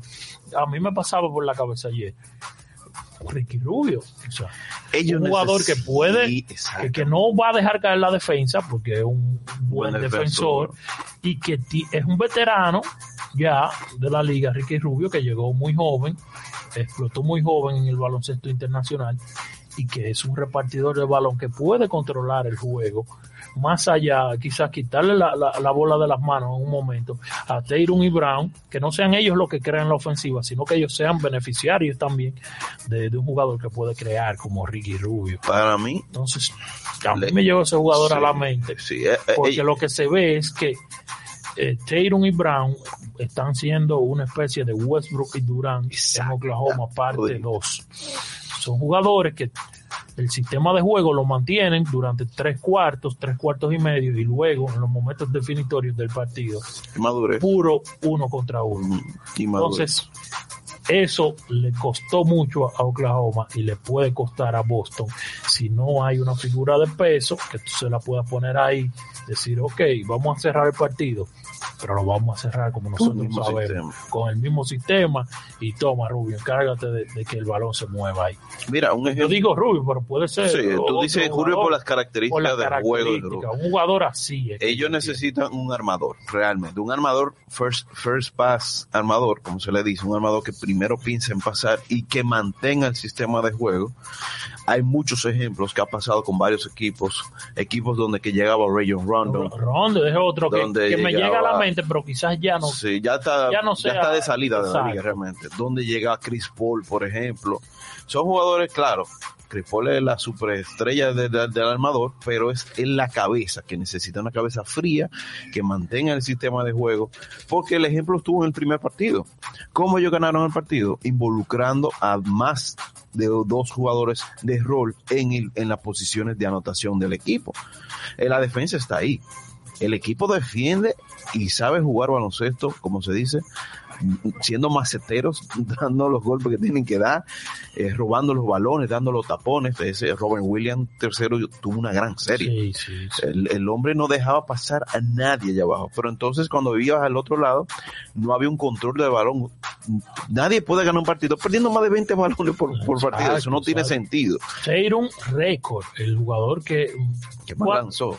No, no, que más partidos ha perdido, Más más, balones. balones. ha perdido en unos playoffs. Eh, llevaba 95 antes del Sí, no, juego creo que final. fue 95 o 100, Eh, yo creo que perdió algo, 101. 100 en total, porque perdió 5 balones en el juego final. Entonces, 100 pérdidas de balón. En, cinco, en seis partidos. No, en unos playoffs, fueron en los playoffs Ok. enteros, él. Ujú. Entonces, Pero como quiera, pero eso es mucho. demasiado. Eso es mucho. Porque estamos hablando de, de playoffs, ¿cuántos partidos ellos pudieron? 20 y pico de partidos. Entonces, un récord negativo para él y eso demuestra que a ellos le falta trabajo y le falta calma en los momentos eh, eh, Cruciales. cruciales y, y en todo el tramo del partido, Mire. porque Brown, el equipo quizás de Golden State no supo aprovechar lo que Miami aprovechó de Brown, pero eh, en Miami yo decía en la serie contra Miami que ellos esperaban a Brown y le sacaban la bola como un niño. Cada vez que Brown intentaba poner la bola en el piso, y, eh, o la Lo- Lipo, sí, eh, Jimmy Butler, le sacaban la pelota muy fácil, relativamente fácil, ¿verdad? Entonces le falta eso a esos jugadores. Y en lo que ellos lo van mejorando, hay que tener a alguien que, Que lo diré. que cuando ellos empiecen a perder un poco el rumbo, le- alguien, por eso digo un veterano, Sí. para que tenga la jerarquía de no Tú sabes que por eso trajeron a, a Al Horford. Ellos sabían Sí, tenían el talento Al Horford, sí, y necesitaban liderazgo, ¿verdad? Sí. Pero ahora le falta un liderazgo Eh, en una eh, posición exacto. que porque pueda manejar el porque balón. Horford no, exacto, no, No puede, puede manejar el balón. Horford pudiera decirle, ven, dámela y se la van a dar, pero ¿qué va a hacer Horford en el No, perímetro? Exactamente. Exacto. Entonces tiene que ser un jugador de características de liderazgo así que pueda decirle, hey, ven, vamos a controlar esto. Mm. Yo me encargo, pero tú- no te apures, tú vas a hacer tu ofensiva, pero yo me encargo de, distribuir para que el balón lo cuidemos un poco más y podamos tener más chances. Yo pienso que tiene mucho futuro el equipo de Boston porque su núcleo es, un- es joven, Horford ya quizás es un veterano que no le quede mucho tiempo en la liga, lastimosamente, pero los demás, y él puede dar todavía un par de años buenos, los demás tienen mucho futuro por delante. El joven, lo mismo los dos Williams, eh, Preacher, Un tipo joven. White. un tipo joven. Sí, sí, Queda en los próximos cinco años, queda Boston para rato realmente. exacto. Entonces, eh, vamos a ver, la liga es muy competitiva.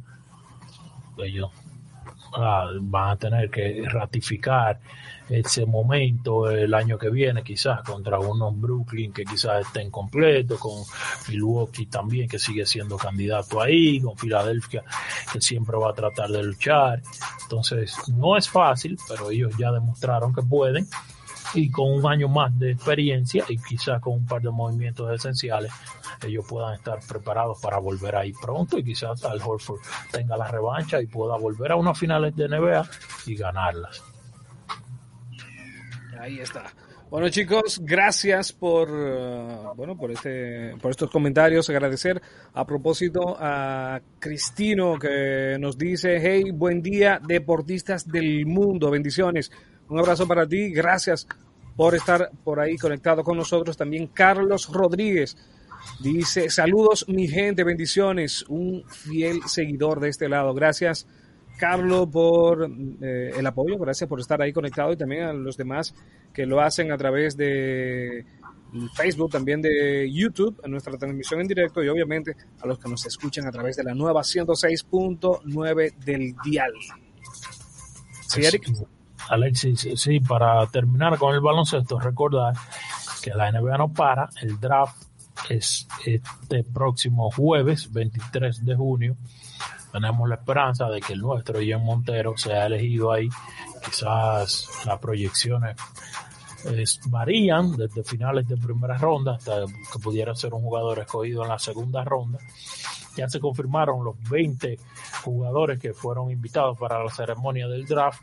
El nuestro no está ahí, pero sí tenemos fe de que lo van a escoger y que lo van a escoger lo antes posible. Y esperemos que lo escoja un equipo que le pueda dar oportunidades de cancha. Pero lo primero es que tenga su escogencia en el próximo draft, el próximo jueves, y podamos certificar un nuevo dominicano en la NBA. Igual para, para Justin Minaya, que quizás tiene menos chance, y a Lester Quiñones también, pero nadie sabe si hay sorpresa y uno de ellos pudiera estar también siendo escogido en el draft. Ahí está. Entonces el draft el, este jueves, así que pendiente a lo que pueda estar pasando con eso. Ahora sí cerramos el baloncesto. Ya venimos para seguir con más del contenido de cultura deportiva. Tenemos que hablar de béisbol, de pelota. Muchísimas cosas todavía para comentar. Estás escuchando Cultura Deportiva. AgroCap, Agropecuaria Castillo Peña, expertos en carne de cerdo Encuentra nuestros productos en los principales supermercados de la ciudad o en nuestra ubicación de carretera de Uberal, Licey al Medio, Santiago. AgroCap, carne siempre fresca. 809-626-0599 y en Instagram arroba agrocaprd. Expertos en carne de cerdo. COP Generatio, Cooperativa de Ahorro, Crédito y Servicios Múltiples Generatio Nova Cop Generatio, un sentido humano, un propósito social. En Santiago estamos ubicados en la calle 5, esquina calle 10, Cienfuegos Plaza, primer nivel Cienfuegos, con oficinas en Santo Domingo, Puerto Plata y Constanza. Para más información sobre nuestros servicios, comunícate con nosotros al 809-247-1876 o visita nuestro sitio web copgenerationova.com. Cop Generatio.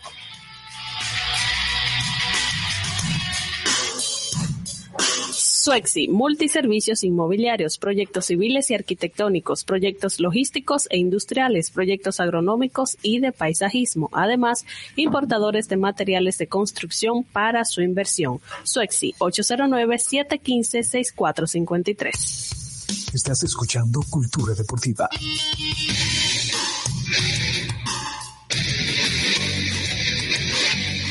Aquí hay cultura.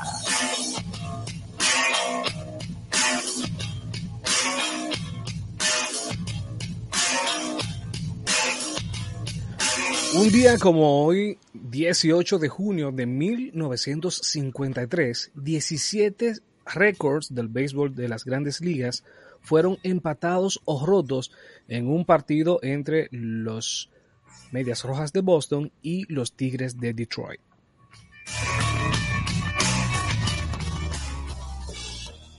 Más que deportes, somos cultura.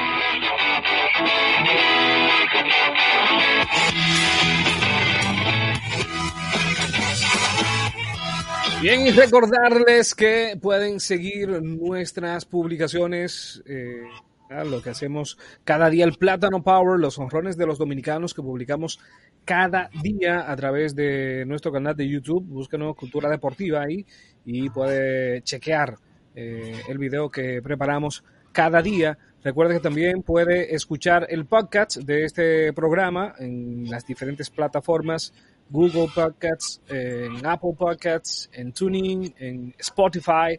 Así que búsquenos como Cultura Deportiva y ahí puede escucharnos cuando quiera y donde quiera. Así que no hay excusas para disfrutar de lo que más nos gusta, el deporte. No le regresamos con más en Cultura Deportiva. ¿Quieres que tus hijos jueguen fútbol como profesionales? Entrena con los mejores. La Academia de Fútbol Santiago, ubicada en los colegios Iberia, Cepoy, San Juan Bautista, Intelecto y Sagrado Corazón de Jesús. Síguenos en las redes, arroba la Academia de Fútbol Santiago o contáctanos 809-856-1666 y 829-301-8036. Y ahora también en el Colegio Educare de Moca. Somos la Academia. Estás escuchando Cultura Deportiva. A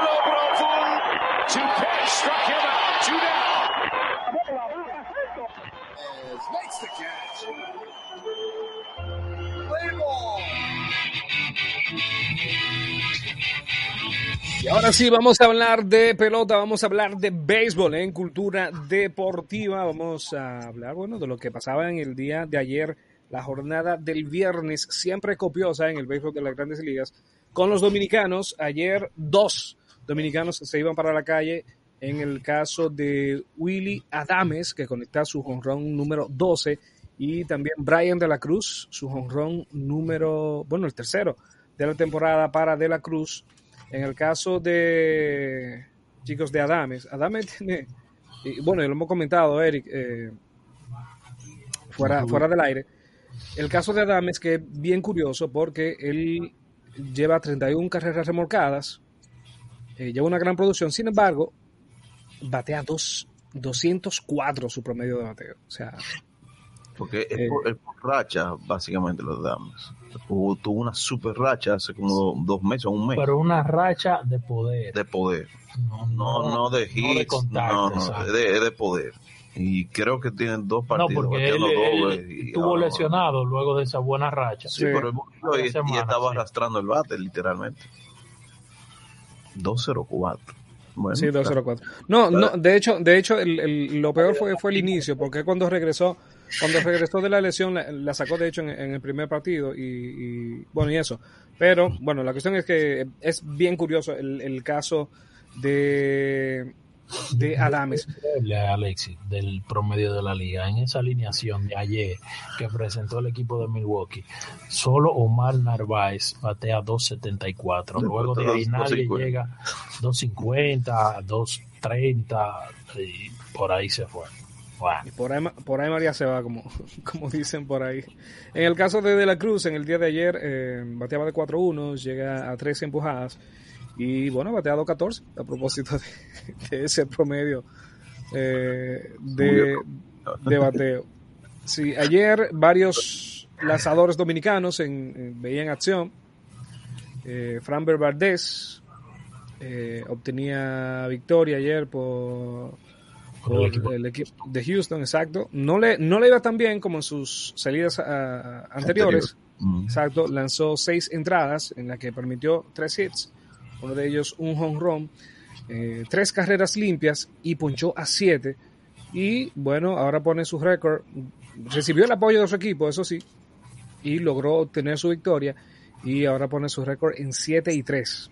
Con efectividad de 2.78, que está muy bien para Sí, él. sí, sí, está muy, muy buena temporada. eh, Valdez.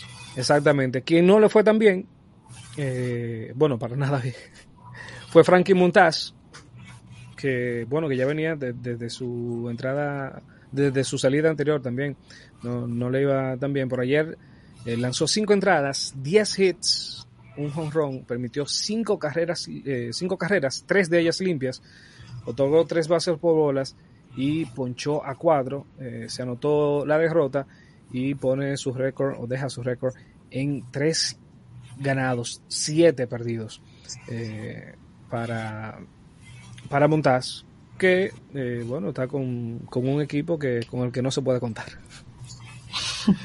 Definitivamente. Sí, sí, sí. bueno, y, y, y Montaz, en el caso de, en el caso de Montaz, todavía no, no, no estamos ahí, pero en el caso de Montaz, del mismo eh, como es, Eh, Sandy Alcántara, son de esos Alcántara. lanzadores, sí, que, que, que uno quisiera como que como que pasen a, a equipos contendientes en, en- en el Yo no, próximo. no sé si, si los Marlins, no, no, no veo a los Marlins cambiando Alcántara, pero montar, No, pues ya ellos lo tienen bien amarrado y, lo- y los Marlins están estructurando algo.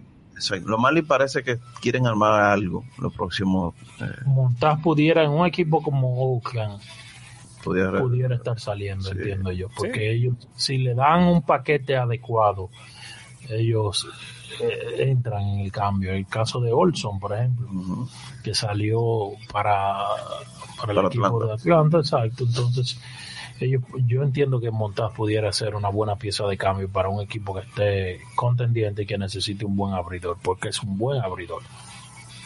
Sí, definitivamente. defini- Ha, lanzado, aunque ayer no fue bien, pero ha lanzado muy buena pelota también esta temporada. Entonces, em, chicos, ayer eh, en el partido de... ¿Cómo? Los Yankees intratables siguen. Increíble, increíble. Hicieron ¿no? 11-3 al equipo de Toronto. Los Yankees los Mets. vienen de barrera al equipo Sí. de, de los Rays de Tampa. Eh, están barriendo contra los de su división. Exactamente. que- y, y ellos, y hay que decir que yo no recuerdo cuándo, cuándo fue la última vez que yo que ellos le habían ganado una serie a Tampa, porque con Tampa a ellos no, no le ha salido muy bien en los últimos años.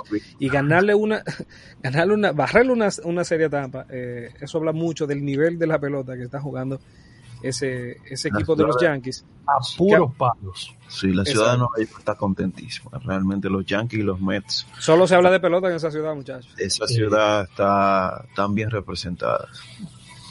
Sí, a Y- propósito de los Yankees y aprovechar a propósito también de, de los dominicanos, eh, esta semana Luis Severino estaba programado para lanzar el, antes de ayer. Eh, no lanzó porque fue puesto en la lista de COVID. Eh, no tengo, el- déjame ver si tengo el detalle por acá, pero la cuestión es que eh, él estuvo, se perdió su salida por, por la lista de COVID, sin embargo, estará lanzando mañana, estará abriendo eh, mañana Severino. Esperemos de que, de que esto, ¿verdad? No, no le no le afecte porque sabemos que, que el ser humano y los peloteros son animales de, ¿cómo se dice? De, de costumbres, de, de rituales y el hecho de que de, de no haber sa- salido en cuando le tocaba muchas veces eh, pues a esto no le así que los No Yankees exactamente no le favorece. Eh, él es como dije él estará lanzando el último partido de la serie ante los azulejos y, y esto a, la- a su vez retrasará eh, la salida de Gary Cole que entonces lo hará el lunes ante Tampa Así que eso, eso es lo que hay. Entonces, mm, bueno, no, no da detalles. Eh, eh, sí, no, no da detalles acerca de, de- del COVID, solo dice que dio positivo, pero que sus síntomas son, son leves. No sé exactamente cuál es la política que está aplicando eh, MLB ahora mismo, porque como dije, él dio positivo, lo sacaron un día, pero ya el otro día eh, estaba en el roster. Entonces, eso es lo que hay con... que la, NBA que haya una persona alrededor que haya dado positivo, le, le hacen par de pruebas y sí. Hay que ver si hay pruebas ahora de, de contagio y eso. Esos equipos siempre tienen eh, un adelanto de, de la posibilidad de contagio, no sé, o simplemente tal vez estuvo en contacto, pero si ellos no notifican como contagiado, está raro que solo durara un, un día eh, fuera de, fuera de, estar disponible. Ahí está. Entonces, eh, chicos, ayer también una de los de, de los highlights que anda por ahí eh, es el, el batazo ganador que daba ayer Christopher Morel, un batazo, un elevado de sacrificio y el que traía al plato a su compatriota mm, Jonathan Villar para darle el triunfo a los Cubs, triunfo que corta una racha de 10 derrotas consecutivas y eh, en el caso de Sacrificio de Morel. Sí, en el caso, una, un- una temporada de ensueño está teniendo este muchacho. Vladimir Guerrero Jr. dio esta semana su primer World Cup, ¿verdad? Sí. Y Sí. este muchacho Lleva dos. lleva dos de sacrificio. la pelota es así. Está teniendo Así una temporada, de verdad, de ensueño para un novato. Un novato Y- que no empezó la temporada en el equipo de Grandes Ligas, hay que tomarlo en cuenta también. No, y, y, y- y es bueno escuchar la historia del joven, que, que no se esperaba que él llegara ya en sus últimos años. Y mira, Tuvo una lesión. eh, la lesión fuerte, que tuvo. eh, eh, Una lesión o un accidente. Ah, Un accidente que provocó una- una lesión, exacto. Y, y está ahí, sorprendente, de verdad que qué bueno. Exactamente, de ahí está la bahía, Sí, de por lo nuevo. Hijo, su padre, un ex eh, basquetbolista del Superior de Santiago. Isla. De Isla, exacto. Bueno, pero qué bueno, qué bueno. Eh, algo eso está sonando en- es el cambio, el posible cambio de Ramón Laureano, que los Marlins lo están requiriendo como de lugar. Cuando tú ves que ya eso sale a la luz, es que algo se está moviendo. Ramón Laure- los Marlins que el año pasado cambian a Marte para el equipo de Oakland, que hoy está jugando con el equipo de los Mets, decían que, óyeme, se sona, algo pasaba porque Ramón Laureano era el center field del equipo de Oakland, adquieren a Stanley Marte, convierten el equipo de, de tener 3-4 a tener 5 outfields, pero era que ya se sonaba que venía una suspensión por Ramón Laureano de 80 partidos. Sale Ramón Laureano a cumplir su, su, su suspensión. Entra a Stanley Marley, le fue súper bien con el equipo de Oakland, consigue un gran contrato.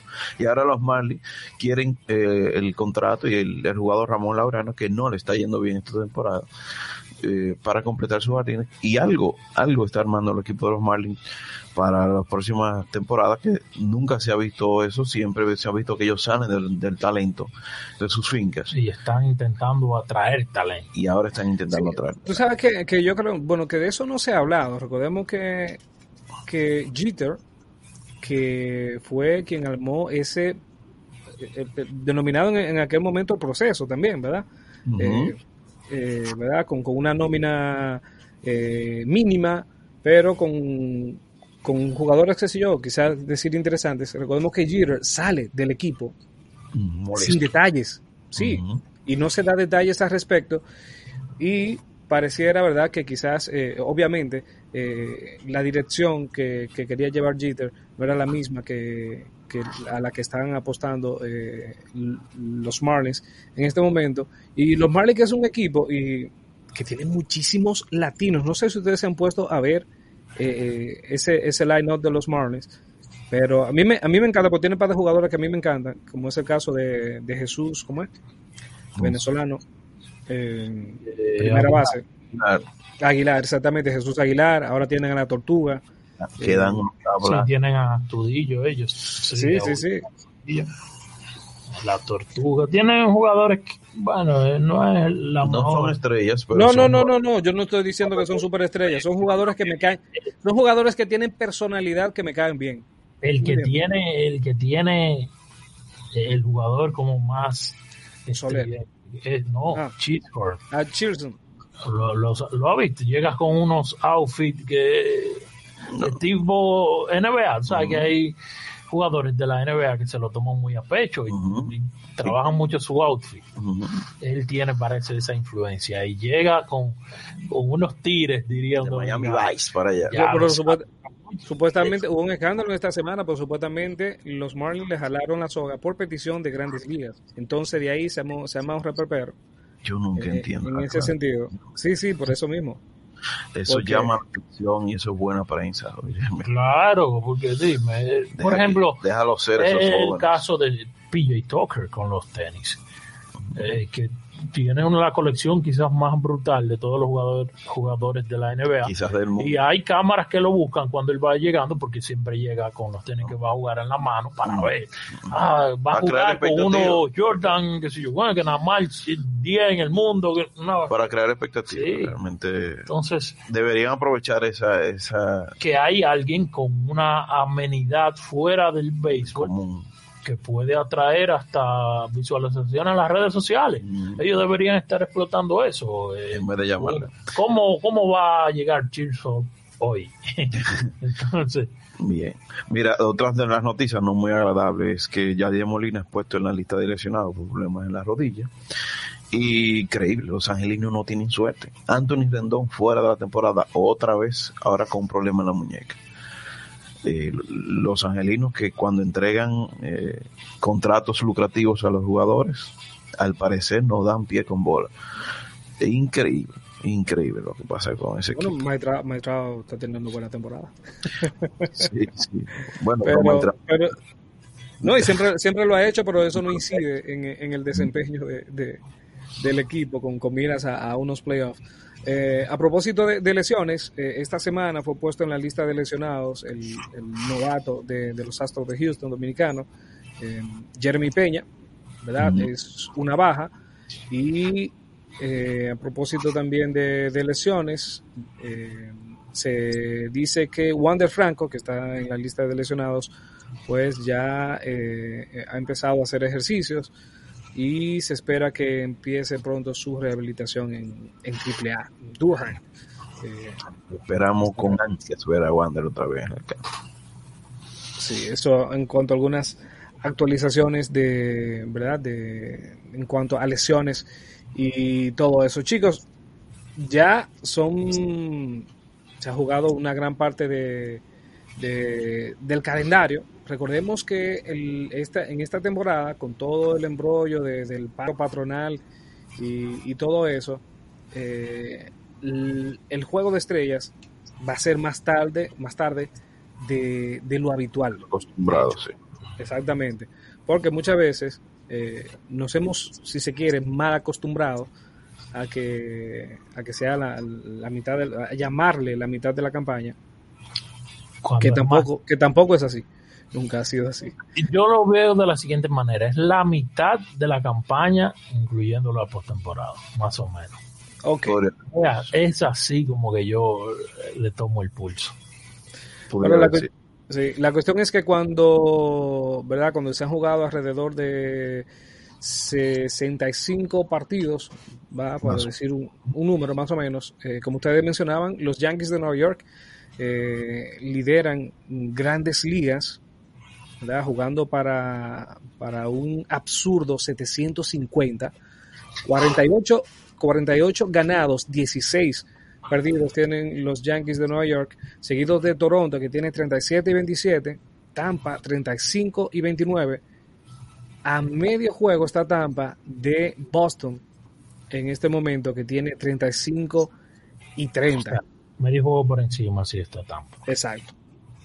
Eh, y bueno, y Y Baltimore, que está a 20 de los Yankees, pero porque los Yankees han jugado muy bien. Baltimore está jugando para un 44%. Ha ganado 29 y ha perdido 37.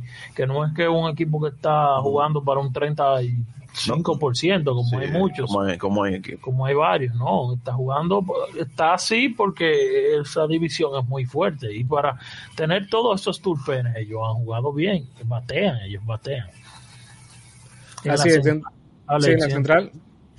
Minnesota lidera con 37 y 29, seguido de los Guardianes de Cleveland 33 y 27 a un partido. Los. White Sox 30 y 32 a 5 partidos completos de la primera posición. Detroit 24 y 40 a 12 y Kansas a 22 y 41 a 13. Yo creo que esa división es posible que a- al final de temporada veamos otro otro standing, entiendo yo. Eh, para, Tiene que White Sox White Sox tienen mayor subiendo. talento para estar. Tienen mayor talento, pero no, no están bien en este momento. no han coaccionado. Eh, lo que están mejor en esa división en los últimos 10 partidos Los son los, los guardianes. Guardianes de Guardianes. que tienen 8 y 2 en los últimos 10 partidos. Así es, entonces en el oeste, el Houston, eh, increíble ese equipo, 40 y 24, eh, lidera la división. Texas le sigue 31 y 33. Eh, los A nueve Angels, sí, nueve- exactamente, los Angels a 11, 30 y 36, Seattle 29 y 36 Se y Oakland desinflaron. a 150 partidos, 22 y 44.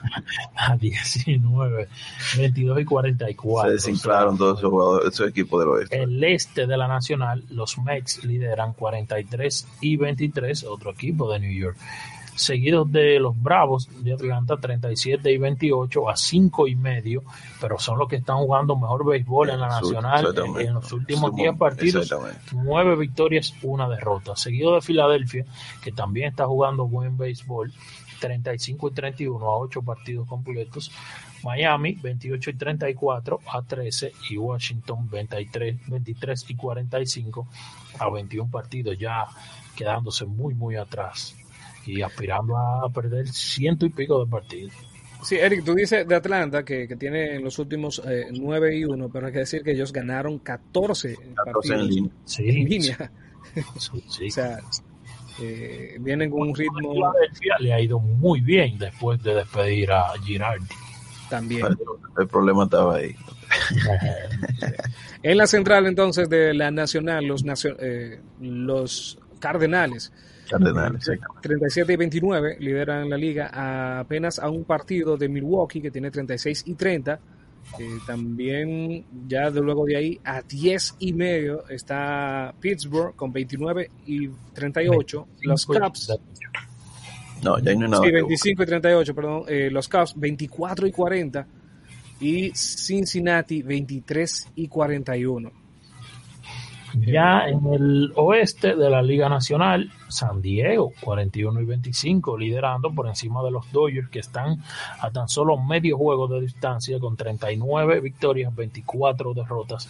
San Francisco 36 y 27 a tres partidos y medio.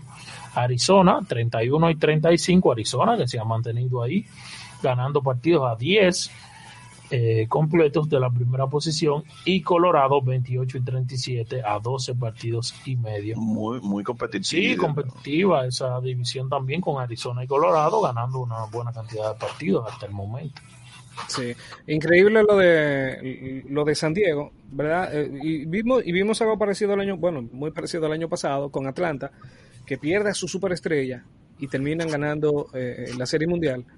San, eh, San Diego, sin Fernando Tatis, eh, está liderando una, una división de las más difíciles, de, de- si no la más difícil, de, de- de grandes ligas. Y a propósito de, de eso también, el pasado fin de semana hablábamos de, del despido de Robinson Cano. Esta semana se dio a conocer de que finalmente aceptaba el contrato para, para ligas menores, está jugando en, en AAA y eh, quien pasó a tomar su puesto en, en el roster de grandes ligas, Nomar Mazara, pues eh, está haciendo lo propio. Conectó. Ayer conectaba, sí, conectaba con Ron ayer y en un ratito, no vi lo que hizo anoche, pero en un ratito lleva nueve empujadas, llevaba nueve empujadas, o sea que Sí, sí. no se equivocaba el equipo aquí en, en este movimiento. Entonces, eh, mencionaba ¿verdad? algunos eh, eh, jugadores que, que están ardiendo. Rafael Devers, chicos, eh, impresionante lo, lo de Devers, eh, que está bateando para 3.33, es el líder en hits de, de grandes ligas con 87, ha conectado 23 dobles y, eh, y a esto, ¿verdad? Sumarle los cuadrangulares que son 16, o sea que 42 remolcadas, 53 anotadas lleva ya. Sí, eh, así que bueno, a ver, habrá que buscarle. eh, Devers no se la está poniendo fácil a, a los medias rojas. Devers, yo creo que le va a decir a los medias rojas como, como dice Rochi, ¿no? Trae el saco, trae el saco. Van a tener que Sin, buscar hab- el sin saco hablar mucho, dinero. sin hablar mucho. Y uno que le dieron el saco, que sigue caliente, José Ramírez, 305, 16 honrones y ya tiene 62 remolcadas. Chiquito que batea. La para, 11 bases robadas, 20 dobles, 4 triples, 41, 41 anotadas La lleva. trae todas. Sí, sí, sí. Sí. Bueno, y también, ¿verdad? A propósito de, de, de- de los que de los que están en, en esa línea, Manny Machado, que en esta semana, hay que decir, ¿verdad? Alcanzó un- un- una cifra importante en su carrera, 1500 hits. Y a eso con más de 250 cuadrangulares. eh, en, de- en las últimas 30 temporadas se une ahí a, a un grupito en lo que está Albert Pujols, Ken Alex Griffey. Jr., Sí, eh, Miguel Cabrera, eh, ¿verdad? Entonces, eh, como que, sí, un- unos nombres interesantes. Y eso y eso está muy pero que muy bien.